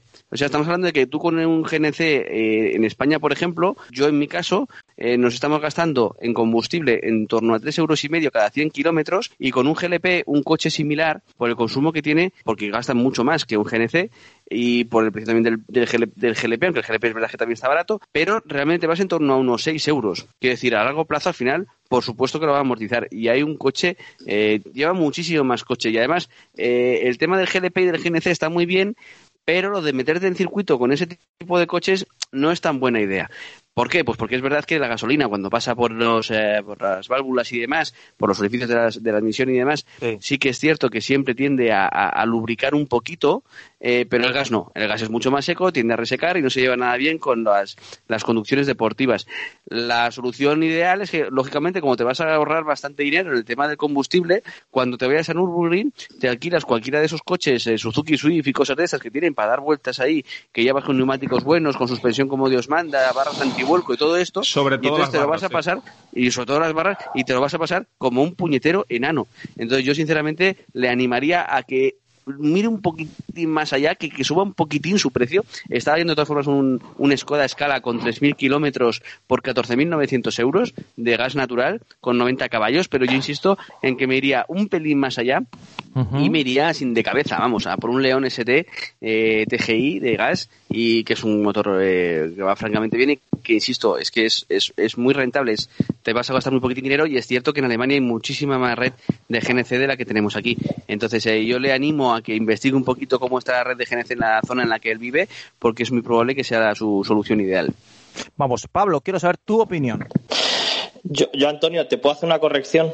¿Me sí, claro. permites? El Ford Fiesta con GLP es un motor 1.1 de 75 caballos. Ah, pues yo pensaba que era EcoBoost, vale, no, pues fallo el EcoBoost no, no se vende. Entonces cambia mucho la película porque sí. es cierto que el, que el 1.0 EcoBoost de 100 o 125 o 155 caballos, que hay versiones también, funciona muy bien, pero el 1.1 que nosotros hemos tenido además oportunidad de probar de 75 caballos A ver, mm, Se queda corto. es, es para lo que es. O sea, para gastar poco. No para- sube cuestas, Antonio. No sube cuestas pues, como para ir deprisa en, en Nürburgring. Efectivamente. O sea, lo mismo llegas Pues a retiro, Nürburgring y- retiro la proposición. Venga. Entonces, como, como le has comentado eso, yo digo, lo voy a comentar. Si, si lo hubiera dicho No, así haces- como un poco por encima, pero no, es que que. haces bien, hombre. Si digo, me a ver si, punto final. a ver si va a llegar el pobre chaval allí a comprarse su Ford Fiesta ST Line. Que me ha dicho el vaquerizo. GLP y, y- y no sube ni las cuestas de Nürburgring el pobre. Lo, no, no, lo juro que pensaba que era el ¿eh? No sé por qué, pero se me había metido la cabeza. Bueno, pues la- lo, lo que ha planteado Miguel, de hecho estaba metido ahora mismo aquí en la, en la web de, de Skoda, porque digo, si no hay un, un León que seguramente sea un poquito más caro, el, el, el Scala además nos comenta que, que le gustaría que fuera un coche relativamente nuevo, aunque es cierto que la, la web de Darwell Auto los venden con muy poquitos kilómetros, además da- dan garantía de, de fábrica. El Skoda Scala, el, GTEC, que es como se denomina, la versión Active, que es el acabado más básico, pero que ya viene bastante bien equipado, son 18.950 euros. En cuanto mm, consigamos un pequeño descuento, etcétera, etcétera, es un coche que lo podemos sacar por 17.000 euros. La verdad que bastante, con bastante sencillez. Evidentemente, si tenemos el, el- el caso del León, con el motor 1.5 eh, de 130 caballos, pues evidentemente va a ser, va a ser mejor. ¿Qué coche. motor decías, Antonio? Con el uno, con el 1500, perdón. Has caído en tu propia trampa, macho. He caído. Lo que sí, hay una, hay una cosa, eh, lo del gas natural es importante. Si, si no hay gas natural donde, donde viva, en su zona, pues evidentemente al final tendrá que ir a un GLP. De las opciones que nos ha comentado, yo tiraría o bien por el Capture de GLP o bien por el Clio de GLP. Eh, uno de esos dos. Es cierto que el Sandero no lo hemos, no hemos tenido todavía oportunidad de probarlo. Creemos que ha mejorado mucho. De hecho, bueno, los compañeros que lo han podido probar. No era ah, difícil que ha dado un ¿eh? salto. Sí, posiblemente. Que ha dado un salto, la verdad, que bastante grande en, en, bueno, en diseño, evidentemente, en seguridad, en comportamiento.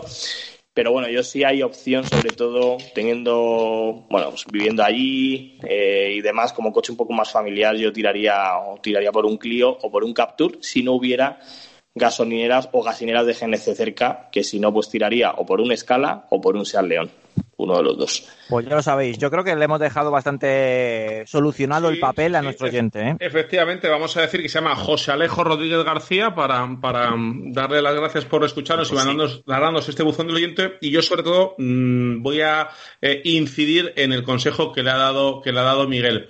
En Nürburgring eh, alquila un coche. Tienes eh, desde 229 euros con 100 kilómetros incluidos de, de circuito, los Suzuki Swift con un Stage 2 ya de, sobre todo es un, un- las mejoras que le hacen es en frenos, con lo cual es donde lo va, lo va a mejorar, o sea, donde va a disfrutar, va a llevar un coche un- pues que lo va a disfrutar más en el circuito. Eh, y además eh, si un día quedas el capricho, pues pagando más puedes rodar con un coche realmente competitivo y darse un, buen capricho, con lo cual eh, no eches en saco roto ese consejo de Miguel de que alquiles para entrar en, en Nürburgring, Antonio. Bueno, Da yo gusto- encantado, ¿eh? Perdona un momento, Antonio. Da gusto que bien tratáis a los oyentes. Es que le, le aconsejáis con todo el cariño del mundo que no se meta en Nürburgring con, con cualquier cosa. Es, me, me parece perfecto. Solo quería apuntar de todo lo que habéis dicho, si le importa de verdad la seguridad, que coja el Clio.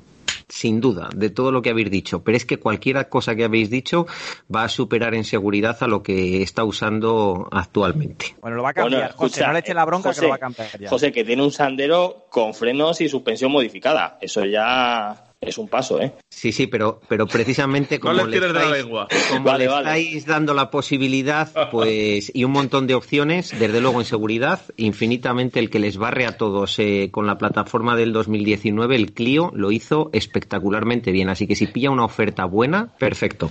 Pero es un tío como Dios manda, macho. Se mete en Nürburgring con lo que sea. Es que actitud, vosotros, esa es la actitud, es- no, esa es la actitud. vamos a ver, es que vosotros pensáis que para ir deprisa hay que acelerar mucho. Y no, para ir deprisa lo que hay que hacer es frenar poco. A ver si empezáis a hilar el concepto. Efectivamente, efectivamente. Pero le echa, le, echa, le echa un par a nuestro oyente y cosa que nos alegra un montón. Y, y su coche del día a día y le qui- quiere quitar la, la pereza de encima y se lo mete. Oye, que yo he visto, yo la- he ido tres veces a- al circuito alemán y he visto furgonetas de, de reparto dar vueltas por ahí. Claro, va, va a- Sí, pero, pero no es lo mismo. Eh. Servidor te coges un coche, ya temporadas, ¿eh? sí, pero cuando coges un coche con, solamente por suspensión, cuando llevas un coche con una suspensión como Dios manda, ya la cosa cambia por completo.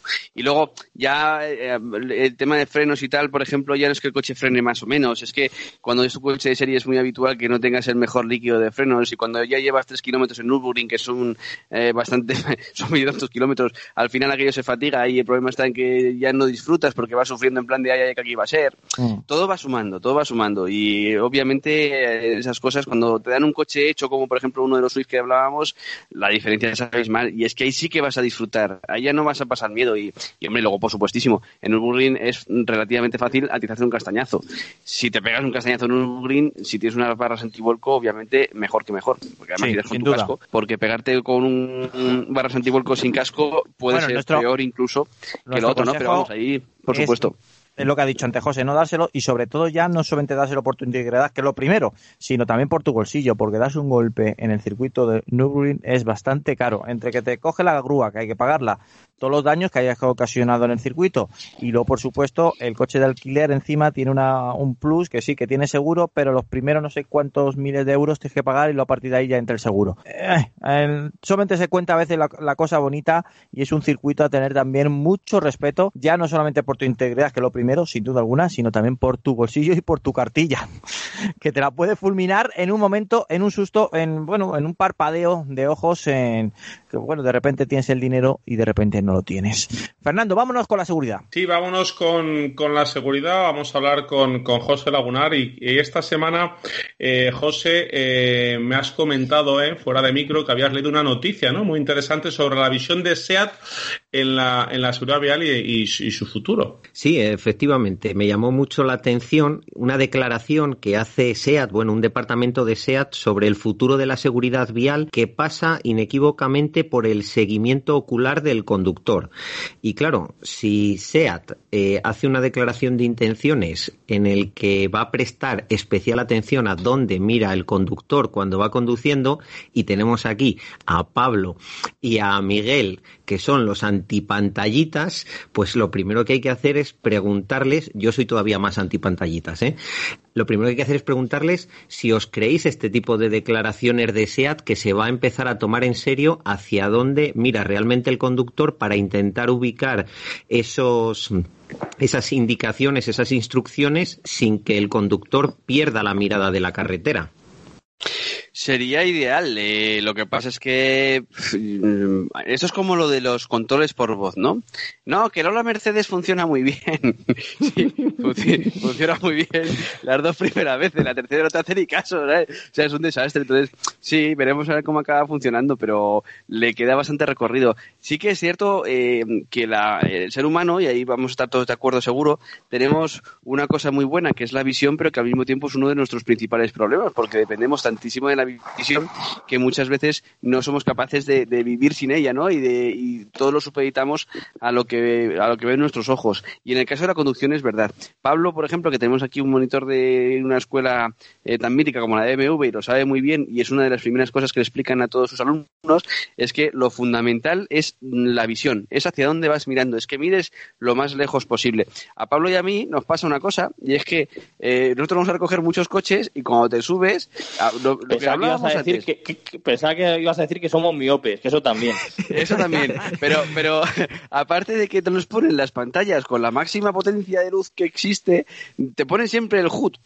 Odio los HUD. o sea, no yo cada con vez que pongo un HUD me, espera, me espera, espera, espera, espera, que es un Explica lo que es. Claro. El HUD es un, es un proyector, tienes razón, es el, El head-up zona- display. es el acrónimo del Head Up Display, efectivamente, que es un proyector de información que refleja una serie de datos en el, en el limpiaparabrisas, solo justo a la altura de por donde tú estás mirando, ¿no? Normalmente la velocidad o tal. Hay algunos más cutres que lo que hacen es que sacan una pantallita, ¿eh? que parece así como un trozo así como de plástico duro, que es plástico duro, y ahí lo proyectan ahí. Es la versión cutre, pero es igual de mala. O sea, las dos son un coñazo. Yo si quiero ver la velocidad, miro para abajo, y si no, no miro. En las carreras, los coches de rallies, por ejemplo, si, si alguna vez os habéis subido uno, no tienen casi instrumentación. Y dicen, no, es para ahorrar peso. Es que no te da tiempo a mirarlo, ¿sabes? De hecho, hay, hay muchas veces que los coches de rallies, el que mira las cosas es el copiloto, es el que le dice al piloto, oye tú, que esto va a 120 grados, para que vamos a reventar el motor. Bueno, pues pasa por eso, porque tú, tú tienes que ir mirando a donde tienes que ir mirando, que es la carretera, lejos, y ya está, ¿no? Lo que pasa es que es verdad que cuando vas en un coche de calle, pues hay cosas que tienes que manipular probablemente. A lo mejor te molesta la climatización porque está muy fuerte, o se empañan los cristales o tal. Entonces hay cosas que sí que tienes que utilizar, está claro.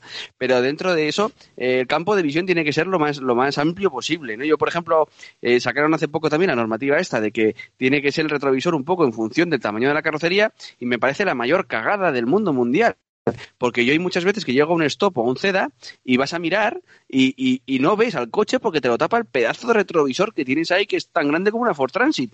Y dices tú, ¿por qué han puesto ese cacho de retrovisor ahí si con la mitad de la mitad ya nos valía? ¿no? Entonces, eh, esto que, quieren controlar de dónde miramos y demás y todo eso está muy bien, pero yo sinceramente lo veo eh, bastante lejos de, la, de, que sea eh, bueno, digamos, porque en realidad tu campo de visión al final donde tiene que mirar es lo más lejos posible y eso al final hace que, que tengas unos centímetros cuadrados, digamos, que son por los que vas a mirar que es un sitio relativamente pequeño. Yo creo, ¿eh? Soy un poco incrédulo a eso. Está muy bien que lo busquen, pero me pasa, ya digo, como con el Ola Mercedes o el Ola BMW, que no, no los acabo yo de ver muy bien. No sé si habéis tenido ocasión de probarlos, pero se- si los habéis probado, seguro que habéis acabado pegándole guantazos y, que quiero llamar a mi madre, joder, y tal, y cual, y no sé qué, y que no le hace caso. Al final te paras y llamas tú con la mano y ya luego emprendes la marcha y le dices, ¿ves lo fácil que era? Y te dice, no lo he entendido. Y dices, "Ah, calla. Pero en fin, cosas que pasan. Y, y después de esta pelea que ha tenido Miguel con la tecnología, eh, José, hablando de tecnología, eh, ya existe eh, una tecnología que es disponible para saber dónde mira y dónde fija su atención un conductor. Sí, aunque es una tecnología incipiente, ya existe tecnología mm, al respecto, tanto integrada en el coche como en aftermarket. De hecho, hay una empresa española, gallega en concreto, eh, Chesol Innovación, que si no ha sacado ya al mercado algo, tiene que estar a puntito de sacar algo al mercado. Que lo que, eh, a ver, esta tecnología, ahora lo iremos viendo, SEAT la quiere, la quiere utilizar para que los mandos y la instrumentación esté en el campo de visión del, del coche, pero que también es una tecnología indispensable para garantizar que el conductor esté atento a la carretera y no se ponga como en los vídeos con los Tesla y el autopilot y todo esto, que se ponen a dormir y el coche va conduciendo solo. José, José, perdóname, perdóname que te interrumpa, pero es que tú para que veas que los ingenieros no piensan en la realidad. Tú imagínate que ese coche Haciendo lo amigos, coge... Miguel. Eh, Es que para que veas tú que es verdad, ese coche lo A coge ver. Leticia Sabater, que tiene un ojo para Vigo y otro para Gibraltar. Entonces, vamos a ver, ¿para dónde miramos? ¿A dónde Para las salchipapas. No lo tenemos claro, eso no va a funcionar en la vida. Eso está clarísimo. Lo que, lo que, lo- queremos dejar claro que, que AutoFM no se hace responsable de lo que digan nuestros colaboradores. Y ¿eh? de los gustos de Miguel con Leticia Sabater tampoco. Es que, es que los fabricantes tienen que tener en cuenta todo eso, porque si no. Oye, pues Claro. eh, Por, por cierto, Antonio, eh, eh, hace poquito hemos subido un podcast en el que, que has hecho, en el que hablabais de Tesla, ¿no? Que Tesla eh, quiere que el coche ya decida cuándo hay que ir hacia adelante y cuándo ir hacia atrás. Y tú comentabas eh, en ese podcast muy acertadamente que, que tendrá que saber el coche si tú miras para adelante o para atrás para saber dónde quieres ir. Claro, eh, es que es un cachondeo. Lo de Tesla de todas maneras son, son anuncios. Hemos analizado el, el volante ese que nos ha querido colar Tesla, simplemente para decirnos eh, prácticamente no he renovado el Tesla Model 3, vas a seguir teniendo un coche de hace 10 años, y pero eh, qué guay, eh, pongo un volante tipo kit, tipo Star Wars, y todo el mundo vais a hablar del volante y nadie va a decir que el mismo diseño durante 10 años y que me lo vendes como un diseño premium. Sí, eh, es inteligente Tesla, sí, sin duda alguna. Vamos, a seguir porque estamos haciendo amigos eh, por decenas en, en este tramo del programa. José, lo que está claro es que la visión es imprescindible en la conducción, ¿no? Y la atención a la carretera, del conductor a la carretera, es básica. Es totalmente básica y como muy bien ha introducido Miguel, es que el conductor tiene que estar a lo que tiene que estar. Y por eso quiero decir, eh, vamos, compartir las palabras que ha dicho Rubén Martínez, que es el responsable del departamento de Smart Quality de SEAT. Y es que claramente lo que dicen es, tenemos que asegurarnos que la interacción con la pantalla se mantenga al mismo tiempo y para ello la información debe encontrarse donde los usuarios esperan que esté. Con lo cual, si llevamos varias décadas mirando el 40 kilómetros, como dice Tineo, hacia abajo, y ahora van a mirar, nos van a controlar hacia dónde miramos y nos le quieren poner arriba, pero arriba resulta que nos molesta, aquí tienen tarea, pero de lejos, ¿eh? ¿Y cómo se va a lograr eso? Bueno, yo creo que es un reto mayúsculo. ¿eh? En principio, lo primero que tienen que hacer es con unos sensores registrar la posición concreta de nuestro iris para ver exactamente dónde estamos mirando. Porque una cosa es donde nosotros creemos que miramos cuando vamos en el coche y otra muy distinta lo que realmente estamos haciendo. Porque ese instinto de que, como decía antes Tineo, eh, tienes que mirar hacia la escapatoria porque instintivamente vas a girar el volante hacia la escapatoria, pero como mires el muro, vas a ir contra el muro, pues al final lo que tienen que hacer es, con esos sensores, ver y definir exactamente hacia dónde mira el conductor. se, se, pone interesante la, la, teoría de Leticia Sabater de, de Tineo después de, de escuchar esto. ¿Y, vale. ¿Y, para qué se utiliza esta tecnología? Bueno, al final eh, esta tecnología la están usando para saber dónde mira el usuario y sobre todo dónde busca el usuario las cosas. Eh, piensa que en los coches normales, en los que el climatizador es una ruletita, eh, pues acercas la mano y no tienes que mirar para mover la ruletita. Por lo menos yo no he mirado en mi vida para mover la ruletita, tanto para subir como para bajar. Y lo, como mucho, pues sube la radio en vez del. ¿Ves? Si es que no es, tan, no es tan complicado. Si es que no es tan es complicado. Que, claro, pero si es que ahora resulta que tenemos que poner 17 pantallas, ¿dónde va a mirar la persona para subir la temperatura? Coño, pues a la pantalla, no a la carretera. Además, la, la corrígeme si me equivoco, como nos pille la Guardia Civil manejando la pantalla, nos puede encascar una multa, ¿no? Claro, efectivamente. Lo que pasa que, bueno, ahí hay un poquito de indefinición y si es el móvil te cascan la multa y si es la pantalla, pues te cascan la multa o a lo mejor no. A mí Pero... me cascaron una multa por poner, por subir la temperatura. Eh, pero lo en que Madrid, está claro es que el, el, despiste es el despiste. Hay que pensar, cuando vamos a 120 kilómetros por hora, en un segundo son 33 metros. Y da igual que miremos al niño que va detrás llorando. Da igual que miremos para subir la climatización o que miremos el móvil. Es que da igual. Eh, si estamos un segundo sin mirar, el castañazo va a llegar.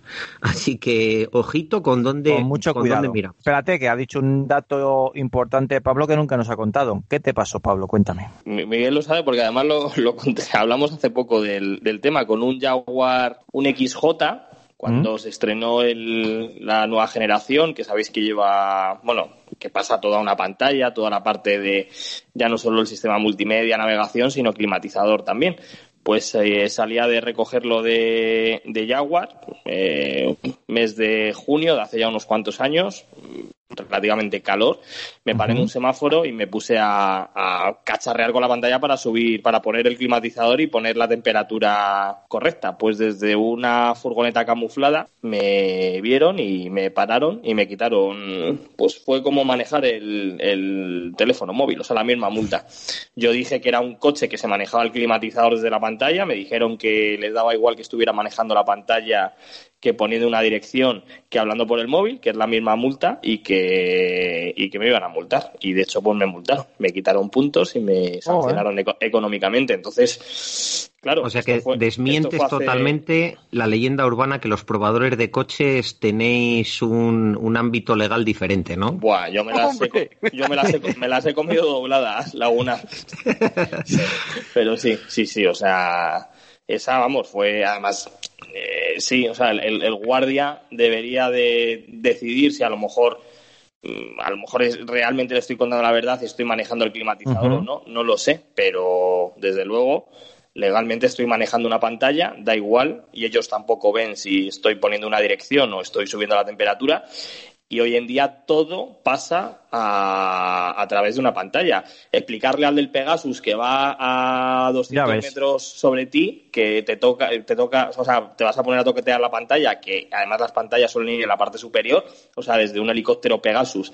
Se ve perfectamente que estás manejando la pantalla y explícale tú al del Pegasus que es que, que vas poniendo el, subiendo un grado la temperatura o lo mismo metiendo una dirección, a saber tú, estás manejando una pantalla, por lo tanto mm. es multa y es sancionable y lleva puntos. Entonces, bueno. Yo, yo creo recordar que, el, que, el, que o por lo menos antes, ¿no? Cuando yo saqué el carné en el siglo pasado, eh, lo que no podía ser utilizar ninguna de tus manos para eh, manipular ningún dispositivo que no fuera del vehículo, ¿no? Pero una pantalla, lo que pasa que, claro, que aprovechando, eh, pues eso, el, el, las pantallas y aprovechando la normativa, eh, Tesla ya nos proponía una, una videoconsola, ¿no? En, en, en sus nuevos modelos. Con lo cual ya obviamente tienen que meter Buah. mano a la hora de manipular las pantallas. Esto es un cachondeo. Es un cachondeo y hay Sí, que yo- poner ya. Mira, so hoy en día, evidentemente, cada vez los coches están más, co- eh, más conectados, cada vez, evidentemente, ahora con los sistemas de navegación, teléfono, hace 20, 30 años no existía eso, pero es cierto que si yo quiero poner una dirección, yo cojo, la pongo en el momento de salir, o le digo la calle, que eso generalmente suele funcionar bien, y con eso ya, o incluso la llevo en el móvil, conecto el móvil y automáticamente se pasa al coche y ya es. me lleva a la dirección. O sea, no tengo que hacer nada más. Ahora, que algo tan básico como subir un grado, eh, poner la calefacción, poner el, el desempañar el- la luneta térmica trasera o lo que sea, tenga que pasar por una pantalla, es lo que realmente a mí me joroba. Si yo no soy el antipantalla, yo soy el que, ¿para qué meter funciones que no hacen falta en una pantalla? Si es que no es necesario. O sea, mm, si es que se, ha- se llevan utilizando pantallas desde hace años y la tendencia en estos últimos cinco años es a meter todo en la pantalla.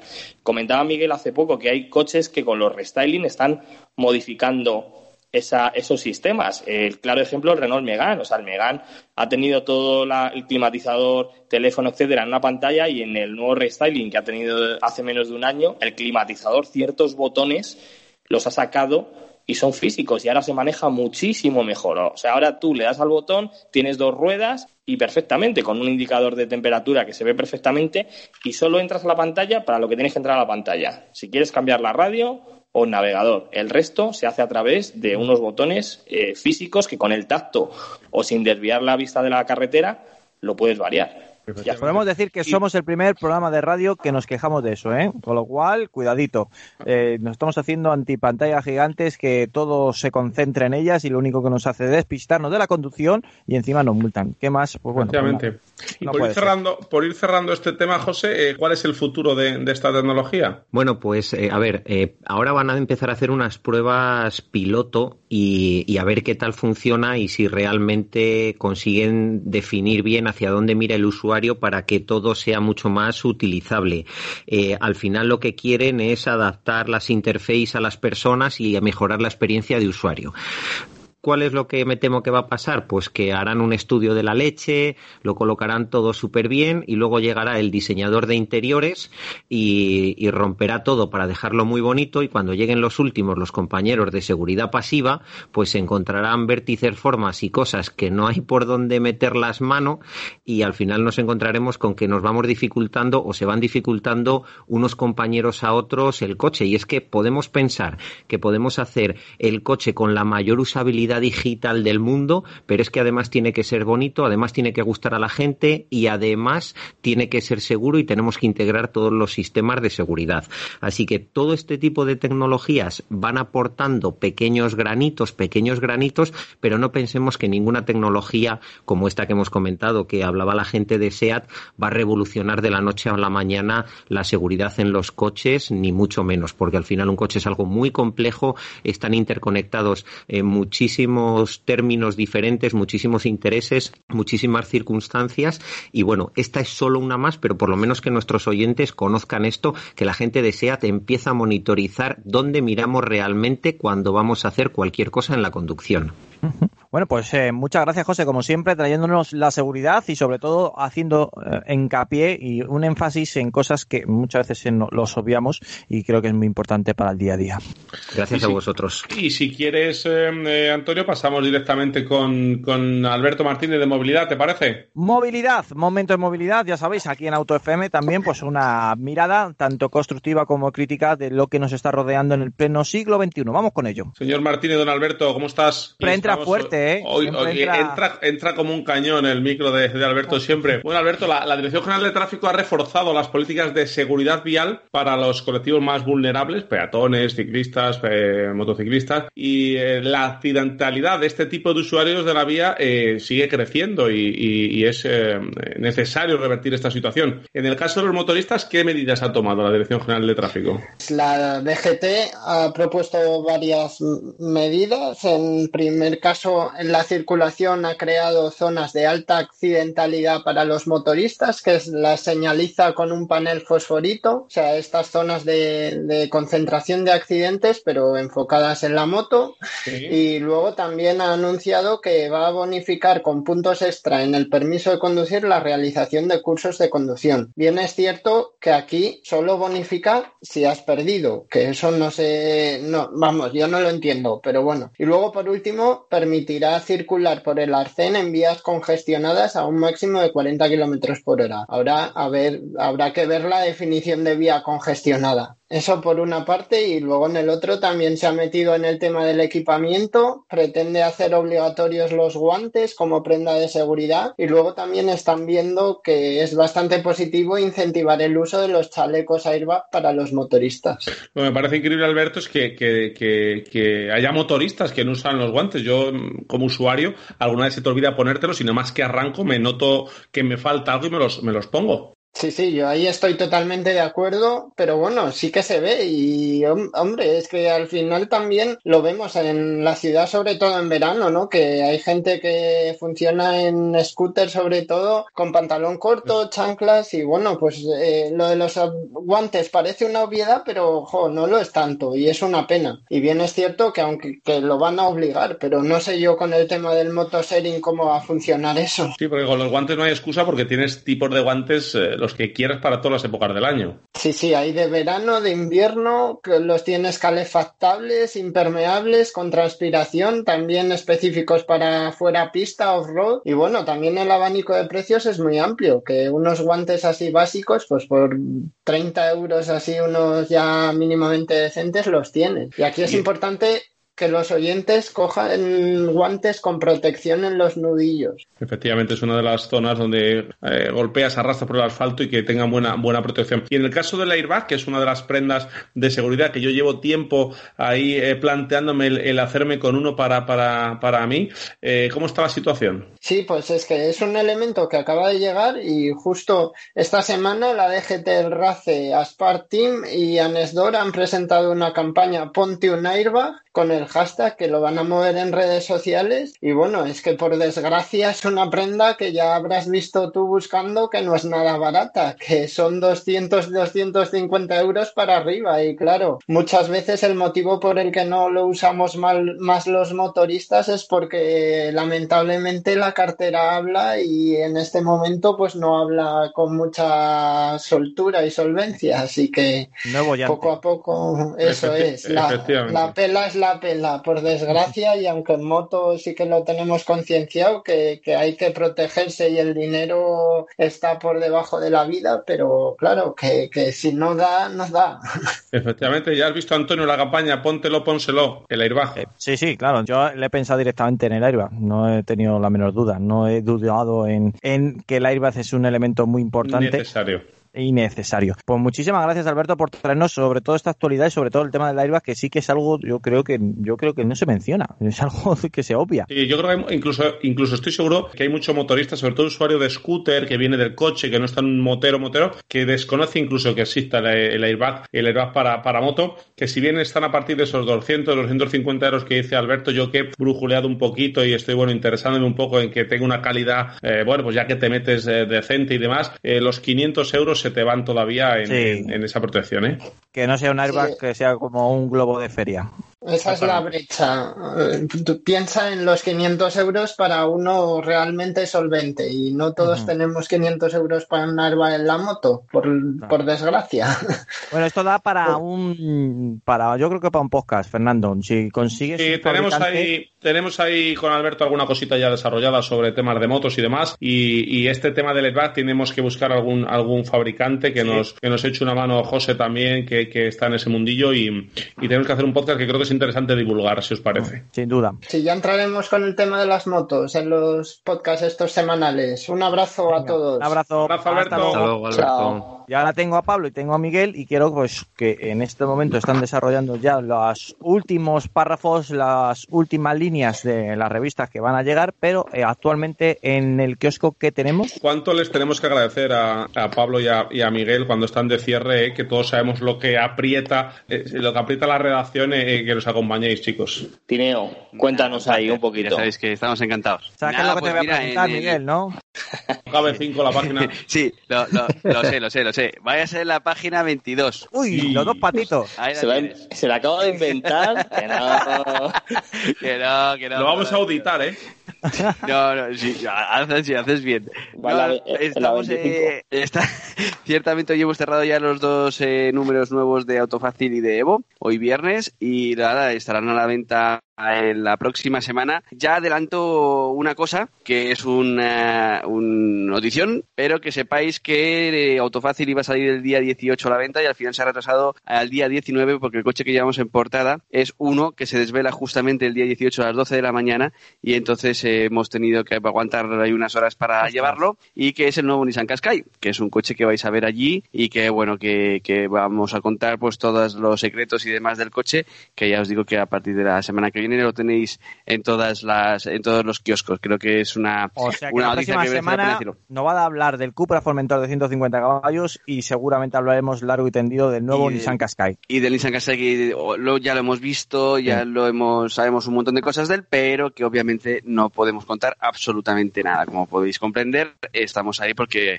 aquí aquí sí que nos cortan la yugular, literalmente. Así que no podemos contarlo, pero vamos, ya os digo que eso va a ser el tema gordo de la del próximo número de eh, Autofácil. Y en cuanto a Evo, también os voy a adelantar que vamos a llevar una comparativa de cuatro coches muy gordos, muy gordos, muy gordos como tema central, un tema que hemos hecho aquí en España, de esos que nos gustan mucho. Pero bueno, a este lo- Pablo les vamos a dejar un poquito ahí con el con la con la incertidumbre, yo creo, ¿no? Sí, son coches, lo hemos dicho al principio, coches que gastan mucho. Eso es así. Y bueno, no sabemos si eléctricos o gasolina, no sabemos si electricidad o gasolina, pero que gastan mucho. gastan mucho, sí. Pero mucho. Y eh, pero demasiado.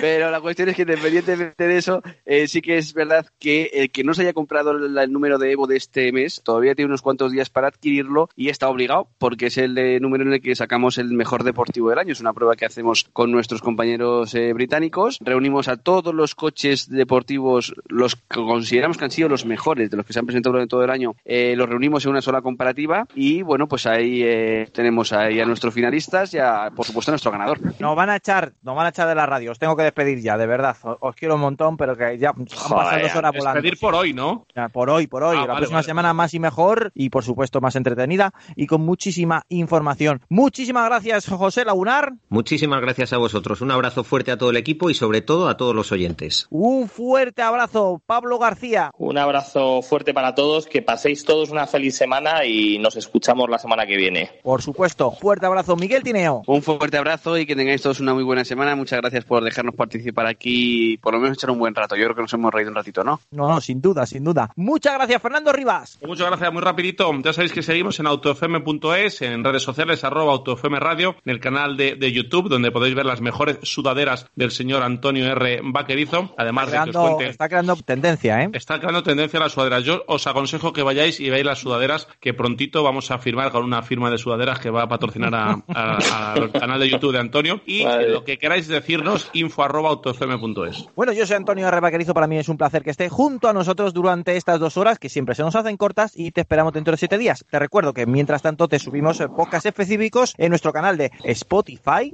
TuneIn, iTunes y Google Podcast. Ser buenos, abrocharos el cinturón y hasta la próxima semana. Adiós. Lubricantes Total te ha ofrecido Auto FM. Lubricantes Total. Mantén tu motor más joven por más tiempo.